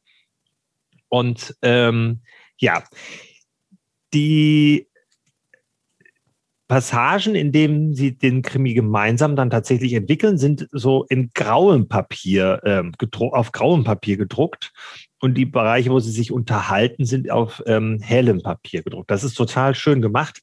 Ähm, also ähm, übrigens auch ein wunderbares Cover mit einem Bild, was genau da in dieser Gegend äh, in den 30er Jahren entstanden ist. Genau, spielt in den 30er Jahren. Ähm, die gemeinsame Geschichte zeichnet sich in, im Stil dadurch aus, dass sie ähm, die Schreibarten von Clausen Simonon kopiert. Also die Autorin hat es geschafft, sich in die Denkweisen der beiden Schriftsteller hineinzuversetzen und ähm, die Schreibweisen mit zu übernehmen. Da gibt es zum Beispiel so ein typisch, typisch Glauser, ähm, der seinen, ähm, den, ähm, seinen äh, Studer, Wachtmeister Studer ist das ja, übrigens auch verfilmt worden, sehr erfolgreich, ähm, manchmal in der dritten Person reden lässt. Man hat die Nase voll, gestrichen voll, sich immer rechtfertigen zu müssen. Studer schnaubte, er sei mal Kommissär gewesen, sei über eine Intrigenaffäre gestolpert, habe danach bei der Kantonspolizei nochmal ganz unten anfangen müssen. Also man hat die Nase voll. Das ist so richtig typisch. Und das ähm, taucht darin auf, aber genauso auch ähm, äh, Art und Weise, wie äh, Simenon sein Maigret äh, auftreten lässt. Und äh, das macht unglaublichen Spaß. Und äh, mich hat mich hat es äh, mir hat es gezeigt, äh, dass es sehr wohl den ähm, literarischen Krimi gibt. Nur ich muss zugeben, ich bin ja nicht so der Krimileser normalerweise. Ich gucke Krimis, aber ich lese nicht so. Und da bin ich in diesem Vorurteil hängen geblieben. Äh, Krimi ist halt ähm, ich sag mal, der Blues in der Literatur. Wir haben einen fixen Rahmen und dazwischen kann man mal so ein bisschen improvisieren. Aber dass der Krimi ja ein Vehikel sein kann, um ähm, was zu erzählen über die Menschen, wie sie gelebt haben äh, oder wie sie leben, wie es überhaupt zu diesem Mord kommen konnte, nämlich den Krimi nicht aufzufassen als ein Rä Lösen eines Rätsels, sondern ne, also klassische Sherlock Holmes, sage ich jetzt mal, und am Ende auf den letzten drei Seiten wird man dann aufgeklärt, äh, wer war der Mörder, sondern in dem Fall sich immer mehr mit dem Täter zu verbinden und herauszufinden, was ist denn da eigentlich passiert? Und war das wirklich ein böser Mensch oder war das ein armer Schlucker, den's den das Schicksal eigentlich da reingetrieben hat oder der irgendwann keinen Ausweg mehr kannte. Das ist ein Drama, eine ähm, Tragödie dahinter und auch die Abgründe, die gesellschaftlichen Abgründe aufzuzeigen, auch zwischen Arm und Reich. Ähm, und das wird durch diese Gespräche zwischen den beiden äh, deutlich. Das hat mir, ähm, das hat mir so gut gefallen, dass ich danach ich war auf Jüst, habe da Urlaub gemacht, habe das Buch gelesen, habe es ausgelesen und bin sofort los und habe versucht, diese beiden Bücher zu finden. Also von Glauser was zu finden ja. und was von Simenon zu finden. Und grässlich, ich meine, das ist eine das Insel, da kam ich nicht dran. Und es, äh, die Bücher wären angekommen, da war ich schon, wäre ich schon wieder auf der Fähre gewesen. Ich bin nach Hause, habe sofort bestellt und äh, habe beide äh, sofort verschlungen. Also einmal äh, Wachtmeister Studer Jetzt sind wir bei Nummer 13. Ne? Oh, ja, genau. Das ist Band 1 von, äh, von ähm, diesen, dieser Reihe. Und äh, Seminon, äh, Maigret und Pietre de Lette. Das ist Band 1 von diesem Maigret-Roman. Ich habe die sofort verschlungen und seitdem ganz offen, ich habe nichts anderes mehr lesen können. Ich habe was angefangen, ich konnte es nicht mehr lesen. Also, mein Onkel, den der Wind mit nahm, jetzt sind wir schon wieder beim nächsten, habe ich natürlich noch lesen können, aber nichts anderes mehr, nichts Neues mehr. Das habe ich zum zweiten Mal gelesen, aber das Ah, warum? Ja. Aber das ist das Schöne, finde ich, am Bücherlesen, dass man dann so einen Querverweis hat, ne? Und dann fängt ja. man an, auf einmal die ganze Reihe von Simenon, das sind ja auch einige ja. Bände, zu ja. lesen. Und dann denkt man, ah ja, Paris ist ja auch schön, dann fängt man an, wieder andere Paris-Bücher zu lesen. Also das finde ich am Lesen was Wunderbares, dass man dann auf einmal eintaucht und dann geht das immer so weiter und wie so ein Netz von Büchern.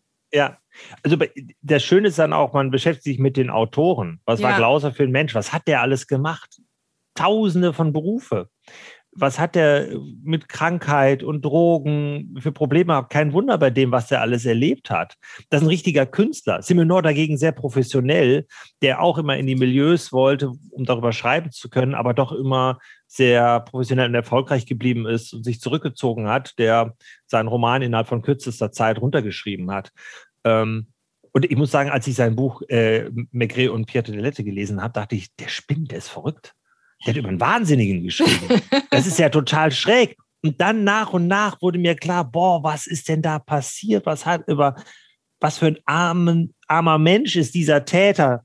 Mhm. Ja? Also mehr will ich jetzt nicht erzählen, aber es lohnt sich wirklich, diese beiden Klassiker auszugraben. Und um das zu verstehen, lohnt es sich als erstes, die schiere Wahrheit von Ursula Hassler zu lesen. Wunderschöner Großartig. Titel auch. Ja. Ganz toll, hat mich auch sehr angesprochen. Uli, wir lesen das. Ja, wir lesen das. Und ihr da draußen hoffentlich auch. Ich habe jetzt ein Buch mitgebracht als 2021, das habe ich auch ganz spät jetzt entdeckt. Äh, und zwar bin ich verliebt in dieses Buch. Ich hoffe, ihr habt es im Laden. Es heißt Geflochtenes Süßgras von Robin Wall Kimmerer. Die Weisheit der Pflanzen im Untertitel. Leute, wenn ihr es noch nicht gelesen habt, ihr müsst dieses Buch lesen. Ich hab, war auf der Buchmesse dann doch nach einem Hin und Her in Frankfurt im Oktober und habe da eine Leseprobe mitgenommen vom Aufbauverlag und habe die dann zu Hause, ist das so schön, wenn man dann die ganzen Prospekte sortiert, die man da bekommen hat und guckt an, wo man über eigentlich war und hat nochmal so eine Nachberichterstattung von der Buchmesse und habe das dann wirklich gelesen und habe geweint bei der Leseprobe. Das ist mir noch nie passiert. Ich weine überhaupt selten beim Lesen, beim Filme gucken viel mehr als beim Lesen. Die paar Bücher, wo ich geweint habe, dass die kann ich auswendig nennen. Und in dem habe ich jetzt schon mehrmals geweint. Ich weiß nicht, vielleicht liegt es auch an der Zeit. Ich habe keine Ahnung, aber es ist ein wunder, wunder, wunderschönes Buch. Und zwar ist ähm, Robin Wall Kimmerer eine, es hat auch eine tolle Geschichte, muss man auch noch dazu sagen, ist eine Botanikerin. Sie ist Professorin für Umweltbiologie in New York an der State University. Und sie ist, das ist das Besondere, sie kommt, äh, ist ein Native American, also sie gehört einer indigenen Volksgruppe an und hat da familiäre Wurzeln im doppelten Sinne und ist ein Kind, was aufgewachsen ist in so einer Pflanzenwelt. Ich lese euch mal ganz kurz vor, ähm, was ich damals in der Leseprobe auch gelesen habe, wie sie sich nämlich beworben hat an der Uni für den Studiengang Botanik. Und dann wird sie gefragt im Bewerbungsgespräch, warum sie das denn machen möchte. Wie konnte ich antworten? Wie konnte ich ihm sagen, dass ich die geborene Botanikerin war, dass ich ganze Schuhkartons voller Samen und stapelweise gepresste Blätter unter meinem Bett hatte, dass ich am Straßenrand vom Fahrrad sprang, um eine neue Art zu bestimmen, dass die Pflanzen meine Träume bunt machten, dass die Pflanzen mich erwählt hatten. Also sagte ich einfach die Wahrheit. Ich war stolz auf meine gut überlegte Antwort, die so naiv wie tiefgründig war und bestens zu einem Erstsemester passte. Schließlich zeigte sie ja, dass ich schon einige Pflanzen und ihre Lebensräume kannte, dass ich intensiv über ihre Natur nachgedacht hatte und wirklich gut auf die Arbeit am College vorbereitet war. Ich sagte ihm, ich habe mich für Botanik entschieden, weil ich lernen wollte, warum Astern und Goldrute zusammen so schön aussahen. Mhm. Und das, dieses Buch ist ein Buch mit ganz vielen Essays. Man merkt es eigentlich gar nicht. Ich habe erst beim jetzt mich informieren kapiert, dass es Essays sind. Es ist eigentlich, ähm, ist es auch eine Lebensgeschichte. Es äh, einzelne Pflanzen sind im Mittelpunkt. Es ist die Geschichte ihres Volksstammes. Es ist, geht um Sprache. Es hat eine wunderschöne poetische Sprache. Es geht darum, was Natur bedeutet und wie Mensch und Natur zusammenleben können. Es ist eigentlich gar, gar nicht die Geschichte, wie wir jetzt, also es klingt ja so ein bisschen, ne, es passt in die Zeit und wir wollen die Natur retten und das Klima und so weiter. Das ist es aber nicht. Ihr Thema ist eigentlich, wie können Mensch und Natur in Symbiose miteinander leben und wie haben das ihre Vorfahren gemacht, bis dahin, dass das auch in der Sprache zum Beispiel sich widerspiegelte, dass es in, ähm, in der Sprache ihres Stammes, die nur noch ein paar Leute können und die sie jetzt bewusst angefangen hat zu lernen, Lernen ein Wort dafür gibt, das heißt, äh, also in einem Wort steckt dann drin ähm, der Begriff die Kraft, die es schafft, über Nacht Pilze wachsen zu lassen. Und solche Sachen, ne? also wie so ein bisschen äh, 100 Begriffe für Schnee, äh, Fräulein Smillers Gespür für Schnee. Es, also es ist ein Sachbuch, es ist seit zwei Jahre oder seit anderthalb Jahren konstant auf der New York Times Bestsellerliste. Allein das ist schon eine ganz lustige Geschichte, wie das passiert ist.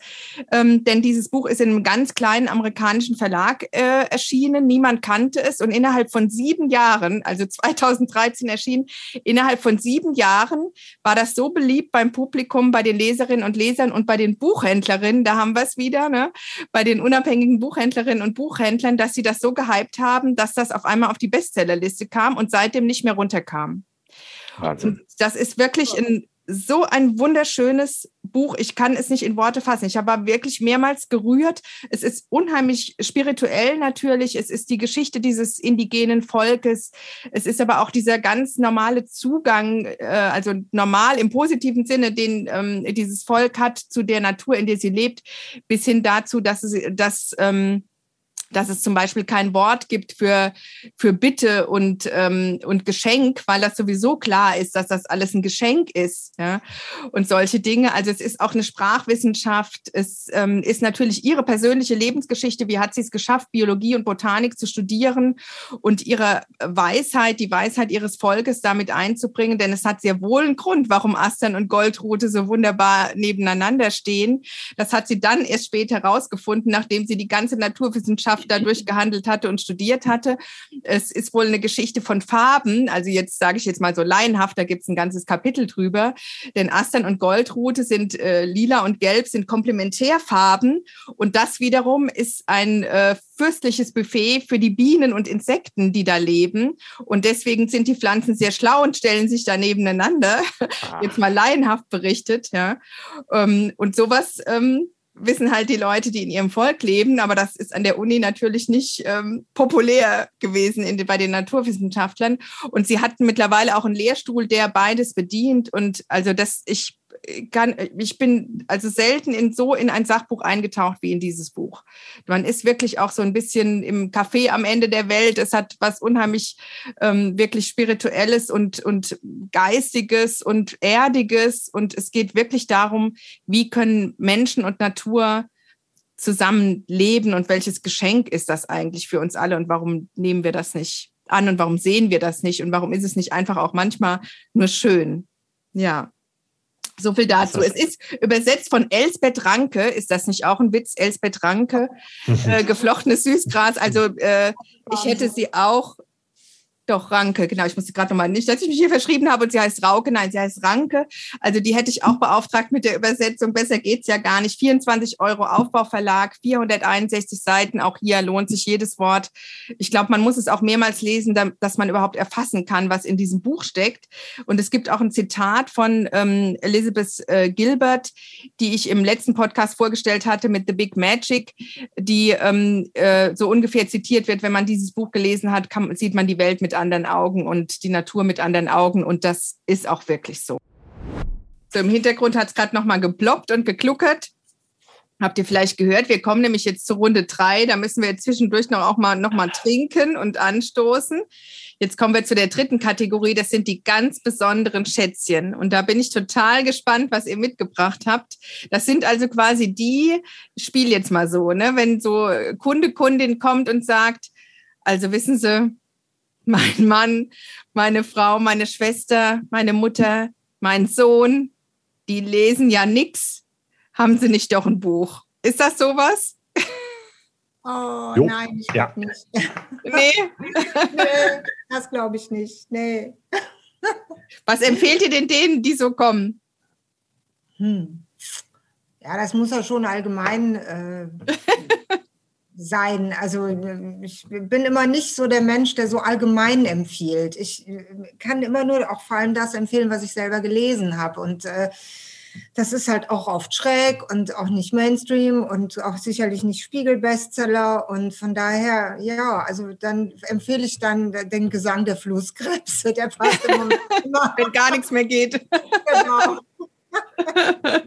Ja, das ist ein tolles Buch, keine Frage, aber es ist bei mir immer so ein bisschen speziell. Aber es gibt ja Gott sei Dank viele Leute, die sich auch gerne einlassen, die für sich selber was suchen auch und die dann was Spezielles wollen. Aber jetzt hast du auch was mit Tieren mitgebracht. Ja, ist ich habe so? schon wieder was, genau. Also es ist heute der Tag meiner schmalen Büchlein. Es ist schon wieder ein schmales Büchlein und ähm, wie Philipp eben auch schon sagte, wie ich denke, auch wieder jemand, der wahnsinns pointiert in einem kleinen Buch derartig viel zusammenpackt, dass es kaum zu ertragen ist. Also es ist auch ein Buch, wo man sagt, ähm, also der Buchhändler bestellt ja aus Katalogen oder aus dem, also es ist ja ganz vielfältig, wie Buchhändler bestellen. Und es gibt ja viele Buchhändler, die empfangen ja gar keine Vertreter mehr. Und es gibt natürlich auch die Vertreter von den großen Verlagen, die man müssen kommen, weil sonst hat man nichts im Geschäft, aber es gibt dann Gott sei Dank auch Vertreter, die kommen und einem wunderbare kleine Verlage empfehlen.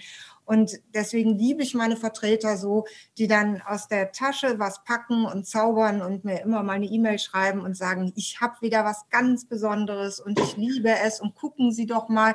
Und schwuppdiwupp hat man wieder viel mehr eingekauft, als man eigentlich wollte, weil es sind natürlich auch immer wirklich, da sind die Schätzchen. Da wollte ich eigentlich drauf hinaus.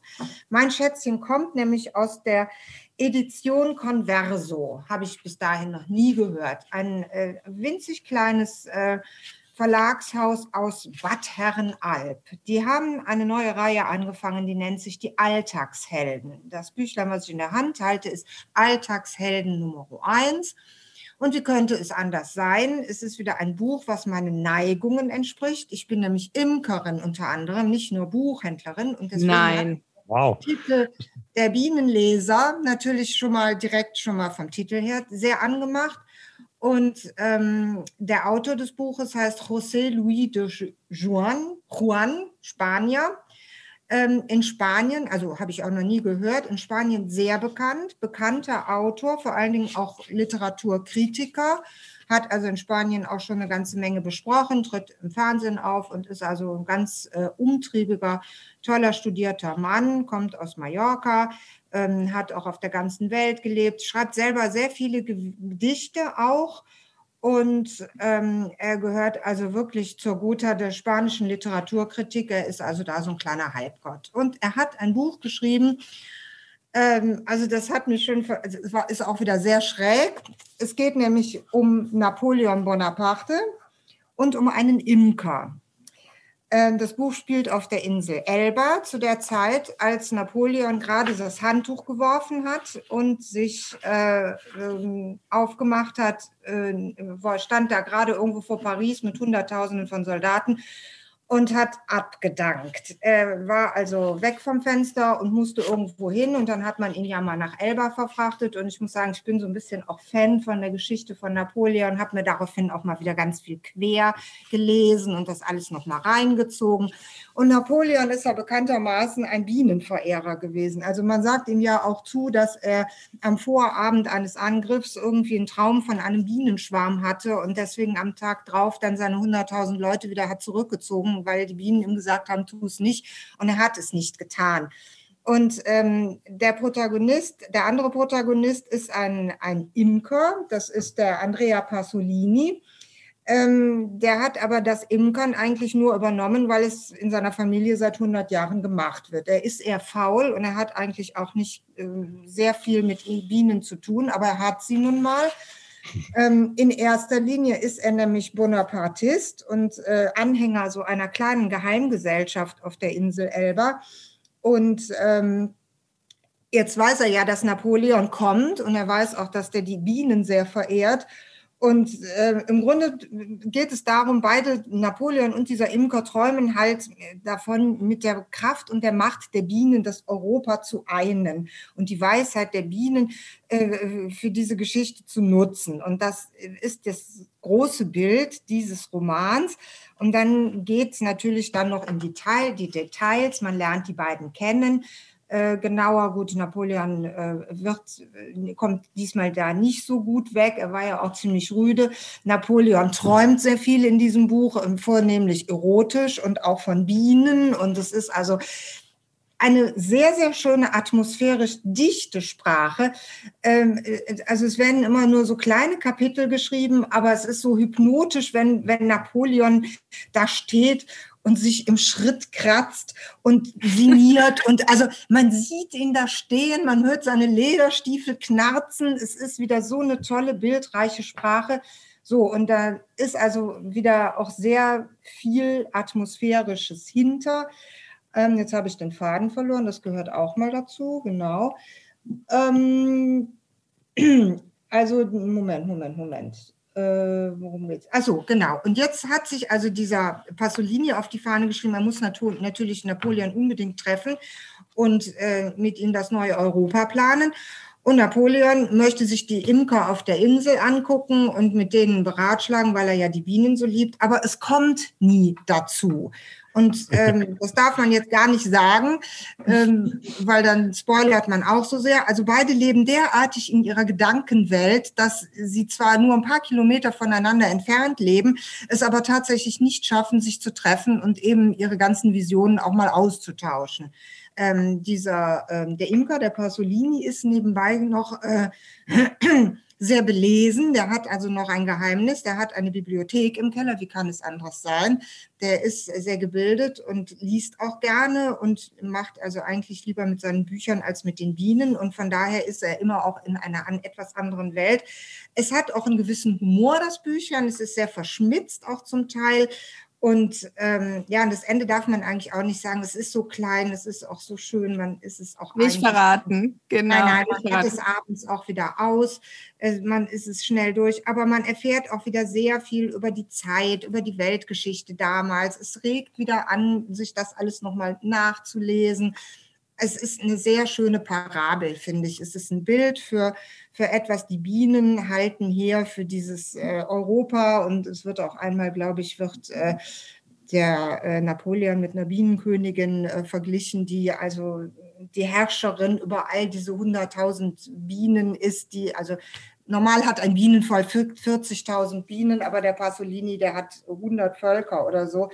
Und ähm, dann wird halt auch beschrieben, dass Napoleon eben äh, ein, eine Bienenkönigin wäre. Und es ist ja ein wunderschönes kleines Buch, dank dem Vertreter, dass ich das lesen durfte. Und ich finde, wer sich dafür interessiert und wer noch historisch ein bisschen was äh, nochmal lernen möchte und Weltgeschichte Personen auf einem anderen Level kennenlernt, der ist hier genau richtig. Alltagshelden 01, der Bienenleser von José Louis de Juan ähm, kostet 18 Euro. Edition Converso. Ein sehr, sehr schönes Buch, mein Schmankerl. So. Toll, das finde ich super. Auch mal so ein ganz anderer Verlag, ne? ein kleiner Verlag, den nicht jeder kennt und wirklich eine spannende Reihe. Da gibt es ja scheinbar einige Alltagshelden mittlerweile schon. So, ja, ja. Sehr also, schön, also, toller schön. Tipp. Toller ja, Tipp. Gerne. Nicht nur für Bienenfans, sondern auch nee, für Historienfans und in schöner es kommt Sprache. Auch ganz viel anderes vor da drin. Genau, genau. genau. Mir gefällt ja das Bild von dem, äh, von den beiden, die es einfach nicht schaffen, äh, sich zu treffen, um irgendwie da umschriftlerische Pläne ja. zu schmieden. Genau. Großartig. Ja, ja, ja so ist es manchmal, ne? Man kann ja eigentlich froh sein, dass sie es nicht geschafft haben, oder? Ja, ja, ja. Wer weiß. Ja, Philipp, hast du, auch was, hast du auch was, ein ganz besonderes Schätzchen? Ja, das ist tatsächlich ein Schätzchen. Ähm, genau, Vertreter spielen ja wirklich eine große Rolle für uns Buchhändler, weil man ansonsten schnell bei den Katalogen drüber hinwegblättern würde, bei Dingen, die vielleicht wichtig sind. Und so mancher Buchhändlerliebling ist ja ähm, von Vertretern initiiert worden, weil die Vertreter ihre Buchhändler kennen und gesagt haben, übrigens, das, das äh, wird ihnen gefallen und dann passt das auch. Mhm. Jetzt in dem Fall ist tatsächlich ähm, was ganz anderes. Eichborn Verlag gehört ähm, zu Basta Lübbe äh, inzwischen und ähm, hat äh, gehört deswegen finde ich auch gut zu Basta Lübbe, weil es das Spektrum unglaublich gut ergänzt. Ähm, er hat einen wahnsinnig äh, guten Verleger, finde ich, äh, mit einem guten Näschen. Äh, tolles Team. Genau, und zwar, äh, jetzt wird es verrückt, also wirklich äh, Strange, The Stranger Times, ein äh, britischer Roman. Ähm, also, also auch, die, auch, die, deutsche Übersetzung heißt The Stranger Times. ja, auch die deutsche Übersetzung heißt ja. The Stranger Times äh, von McDonald. Ich habe vollkommen vergessen, irgendwas war, ob das ein Pseudonym war. Das schaue ich mal kurz nach. Ist das Pseudonym für Kay McDonald? Aha, McDonald ist das Pseudonym für McDonald. Ein preisgekrönter irischer Stand-up-Comedian und Bestseller-Autor. Okay, gut. Also, äh, also es gibt eine Zeitung, ähm, die hat sich folgendes zur Aufgabe gemacht, über die merkwürdigsten Dinge, äh, außer übernatürliche Dinge zu berichten. Ähm, die geht ihnen halt auf den Grund, wenn irgendwelche dunklen Kräfte am Werk sind oder irgendwelche äh, besessenen Toiletten ähm, irgendwie ihr Unwesen treiben oder Loch Ness mal wieder gesehen wurde. Und äh, sie nehmen ihren Job sehr ernst in dieser Zeitung, nämlich sie sagen, also wir erfinden da nichts.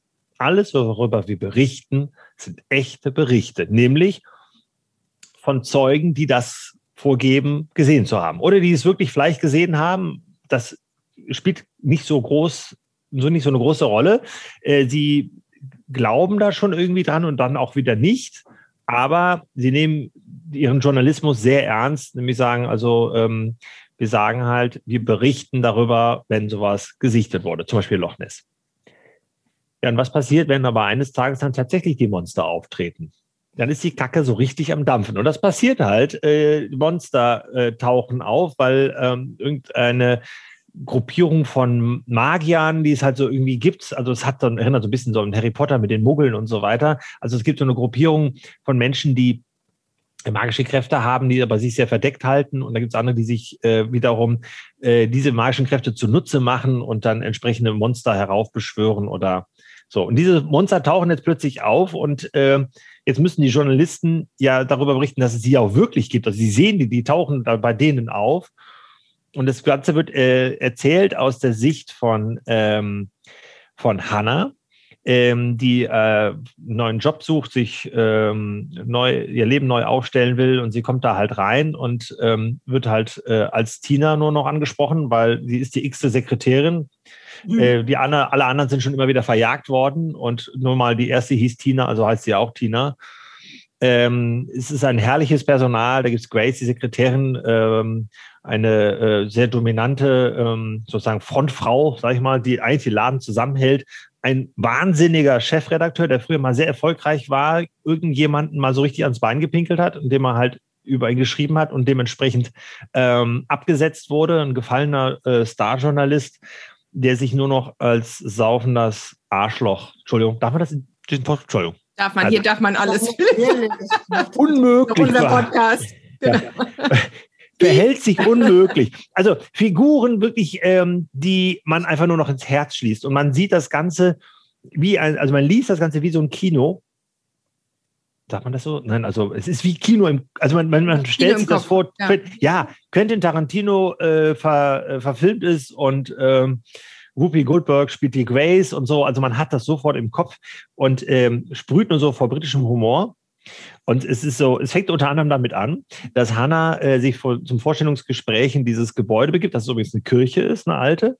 Und dann will sich jemand, äh, so ein Herr vom Dach stürzen.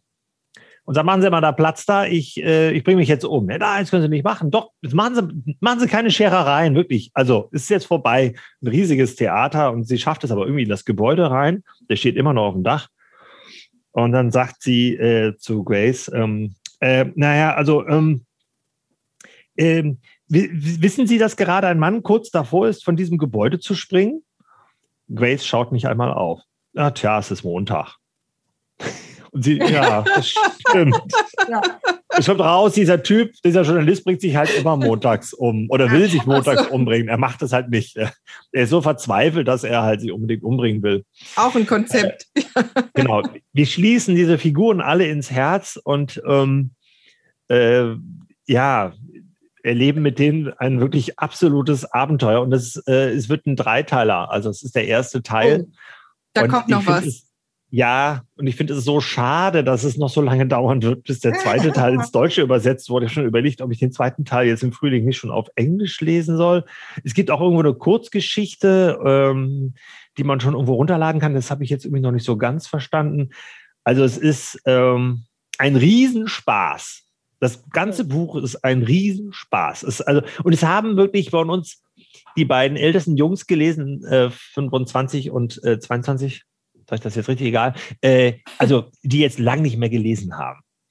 Äh, so. Haben sie jetzt beide gelesen. So, da sind wir bei dem Thema. Ja, genau, Lies das nicht. wollte ich nämlich jetzt gerade fragen. Welchen Kunden ja. empfiehlst du dieses Buch? Ja, natürlich Fans Allen. von ja, allen, genau, Brit Fans von britischem Humor. Menschen, die sagen, ich habe lange nichts mehr gelesen, ich habe da auch gar nicht so Lust zu. Das ist ja auch wunderschön. Ne? Also das kann man jetzt im Podcast nicht sehen. Ne? Oh, es ist wirklich schön. Aber ja. es ist, äh, äh, hat ein Hammer-Cover, ja. äh, rot und schwarz, aber vor allem der Schnitt ist schwarz und es fühlt sich so ja. schön an. Riecht auch gut. Ne? Wie Hab heißt das nochmal? Das hat, glaube ich, einen Namen. Ne? Wie heißt das? Farbschnitt oder wie heißt das? Farbschnitt. Farbschnitt. Ah. Ja, schön. Ähm, Sehr schön.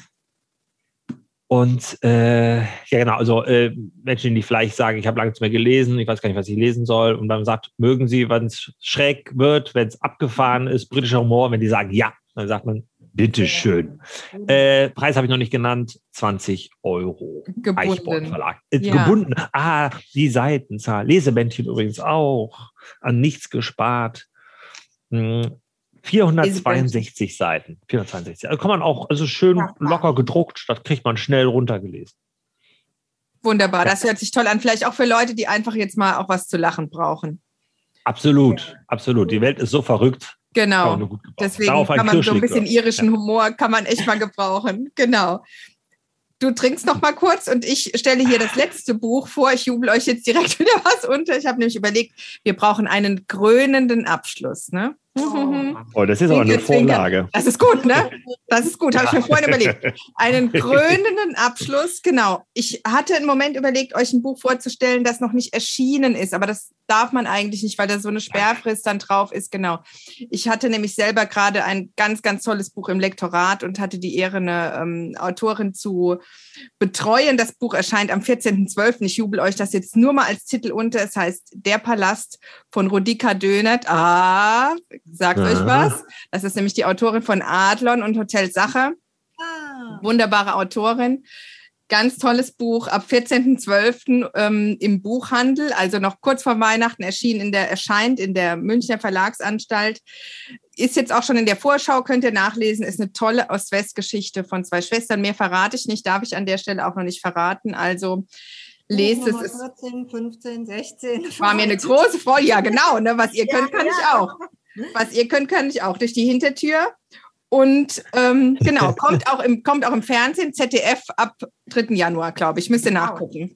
Aber jetzt kommt der krönende Abschluss. Tada! Das ist nämlich was für auch für Leute, die gar nicht wissen, was sie lesen sollen, was sie verschenken sollen. Ich finde es total originell. Es ist aus der Reihe 111 Orte und so weiter. Also mittlerweile, es fing an mit 111 Orte in der Provence und so weiter, die man gesehen haben sollte. Also eigentlich ist es eine Reisereihe, ne? Philipp?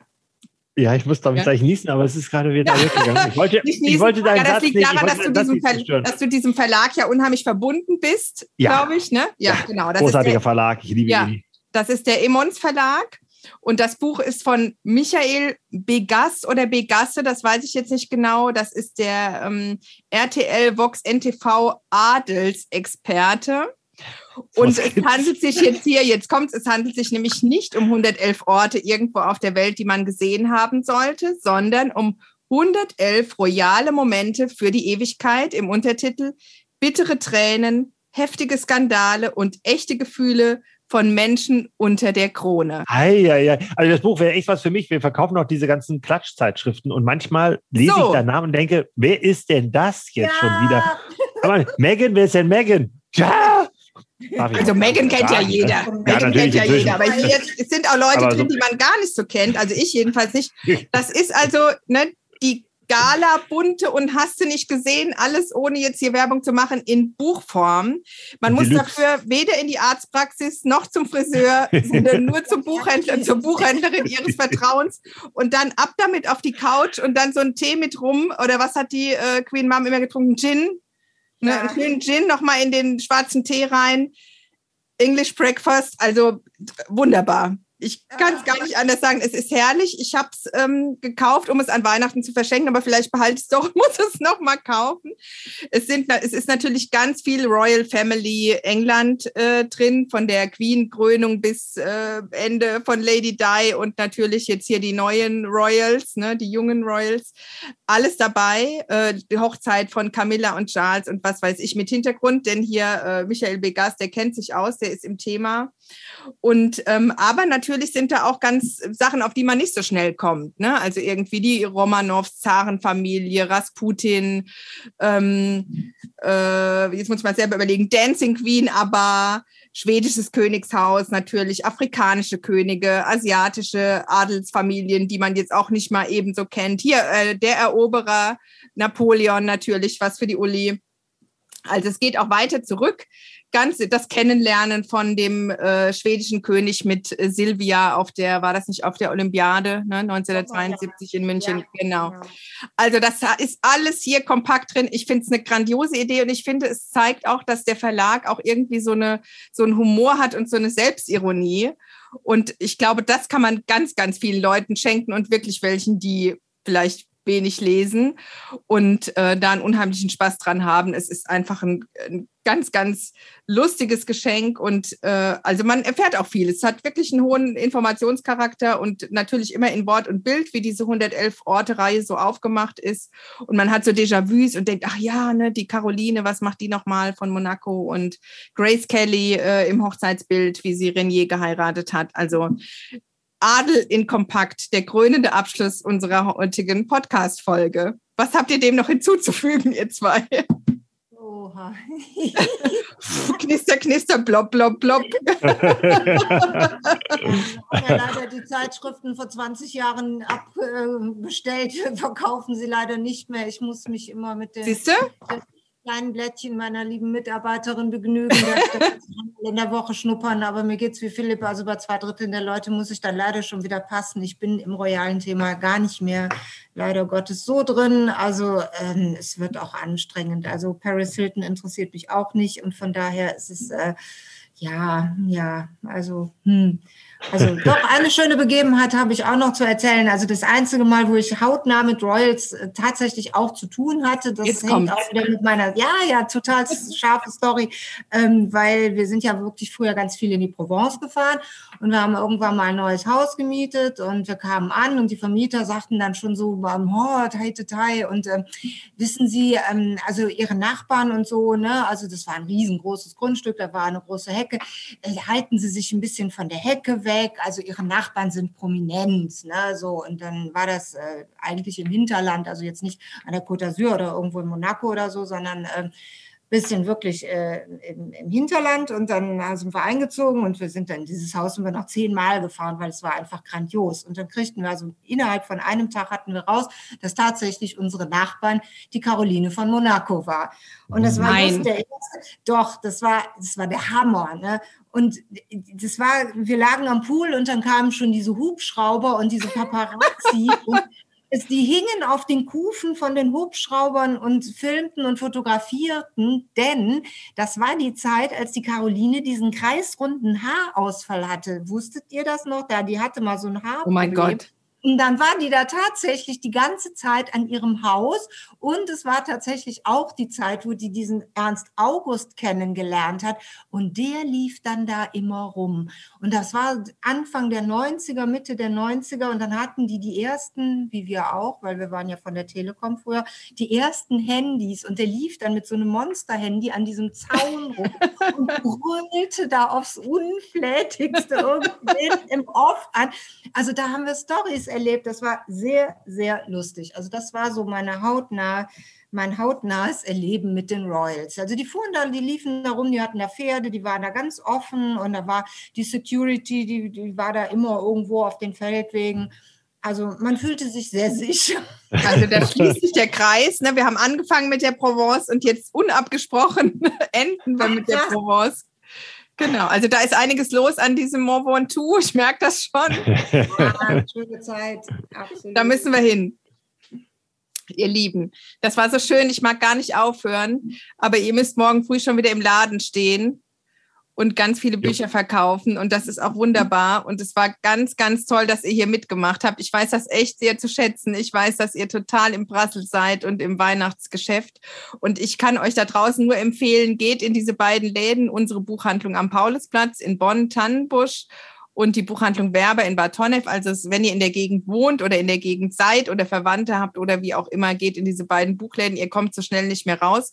Vor allem jetzt zur Weihnachtszeit, wo das alles so wunderschön dekoriert ist und äh, man da wirklich irgendwie so ein, ich gehe immer so gern so zur blauen Stunde, wenn es irgendwie so halbdunkel ist und dann ist das alles so schön beleuchtet und dann ist man da wirklich, wird man so verschluckt, ne? dann geht die Tür auf und dann wird so verschluckt von so einem Buchladen und äh, denkt auch eigentlich, möchte ich da mal übernachten. Ja, Ihr lieben ja, geht.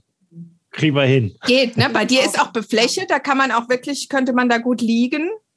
Ja, wir haben ja inzwischen sogar einen schicken Vorhang, den man hinten zumachen, ziehen kann, damit man äh, so ein bisschen Ach. für sich ist. Ja, so einen roten Vorhang. Ja, wir haben doch äh, nächstes Jahr wieder so eine Premierenfeier und dafür haben wir gesagt, brauchen wir so einen Varieté-Vorhang in Rot. Mensch, von diesen beiden Autorinnen. ja, mit diesen beiden Autorinnen. Und genau. dann kann man halt dann auch so ein bisschen sich eine Privatsphäre äh, schaffen und dann kann man dann vorne in dem Bereich vielleicht ein paar Postkartenständer aufstellen und dann ist man so für sich. Das eröffnet ja ganz neue Perspektiven mit dem ja. Vorhang. Ja, ja der Vorhang genau. ist. Äh, ja. ja, also jetzt fällt, jetzt fällt hier der Vorhang. Ich kann mich wirklich nur bedanken bei euch. Ich möchte mich auch bedanken bei allen meinen Zuhörerinnen und Zuhörern, die so treu dieses Jahr zugehört haben. Das ist jetzt ja auch eigentlich ein Jubiläum, ein Jahr Podcast von Dezember zu Dezember. Es war so ein bisschen ein Herzens-Corona, was auch immer was für ein Projekt von mir. Und ich, ähm, es macht mir so einen Spaß und so eine Freude. Und in jeder Folge höre ich selber so viel. Jetzt haben wir, glaube ich, an die 20 Bücher euch untergejubelt und eigentlich nur neun. Alles, was, was mir noch einfällt, packe ich euch in die Show Notes. Jetzt nur noch die Frage, wenn jetzt Leute sagen, diese beiden Buchhändler, die waren so sympathisch und ich möchte unbedingt bei denen auch bestellen, was sie empfohlen haben. Wie kann man das machen? Wie findet man euch? Kann man euch anrufen? Habt ihr einen Shop? Wie funktioniert das? Ja, natürlich, sehr gerne. Also der Shop ist äh, Tag und Nacht geöffnet. Das ist ja das Gute am Shop. Also da geht man auf die Homepage von mir. Das ist die Buchhandlung.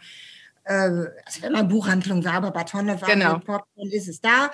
Und dann kommt man ganz, wird man geführt, ganz simpel. Dann ist Online-Shop oben rechts und ähm, der liefert bis 6 Uhr zum nächsten Tag. Also wenn man vor 6 Uhr bestellt hat, man es am nächsten Tag im Geschäft. Der Vorteil, für mich bitte zu Hause im Geschäft abholen, nicht nach Hause liefern lassen, dann geht das Geschäft an mir vorbei. Aber das machen eh die meisten oder einfach anrufen, Bad Hornheften 022 24 26 01. Das ist natürlich auch, wir haben im Moment wieder unser Callcenter hinten an, keiner läuft auf, keiner muss warten. Nach dreimal klingeln geht das Callcenter ran, wenn wir nicht können und so hoffen wir, dass wir jeden erwischen und alle Wünsche erfüllen dürfen. Und ich wollte mich nochmal bei dir bedanken, dass ich hier sein durfte. Es hat super viel Spaß gemacht, liebe Usch. Ein ganz, ganz tolles Mir Event. Und weiterhin ganz viel Erfolg für deine ganzen Unternehmungen. Dankeschön. Ich danke dir. Knut, Knut, Knut. ja, aber ihr zwei seid auch ein tolles Duo, finde ich. Ja, es hat richtig Spaß gemacht. Super. Also genau. Bälle hin und her werfen und so. Hm? Ja, vielleicht können wir mal was gemeinsam machen, wenn mal was nicht ja. da ist. Man muss ja auch mal ein bisschen Synergien schaffen. Ne? Genau, ja, genau. unbedingt. Und ich sage immer, wer ein... den Rhein rüber. Ja, ja, genau. Und ich, und ich sage nämlich immer, eigentlich ist das auch gar nicht Konkurrenz, auch unter den Autorinnen und Autoren, denn wer ein Buch liest, liest auch zwei Bücher. Und so geht das immer, ist auch exponentielles Wachstum. Ähm, deswegen, das, äh, man muss die Leute echt begeistern und dann geht das auch weiter, dann wird auch noch mehr gelesen. Und ihr habt tolle Sachen vorge vor vorgestellt. Philipp, und wie findet man euch?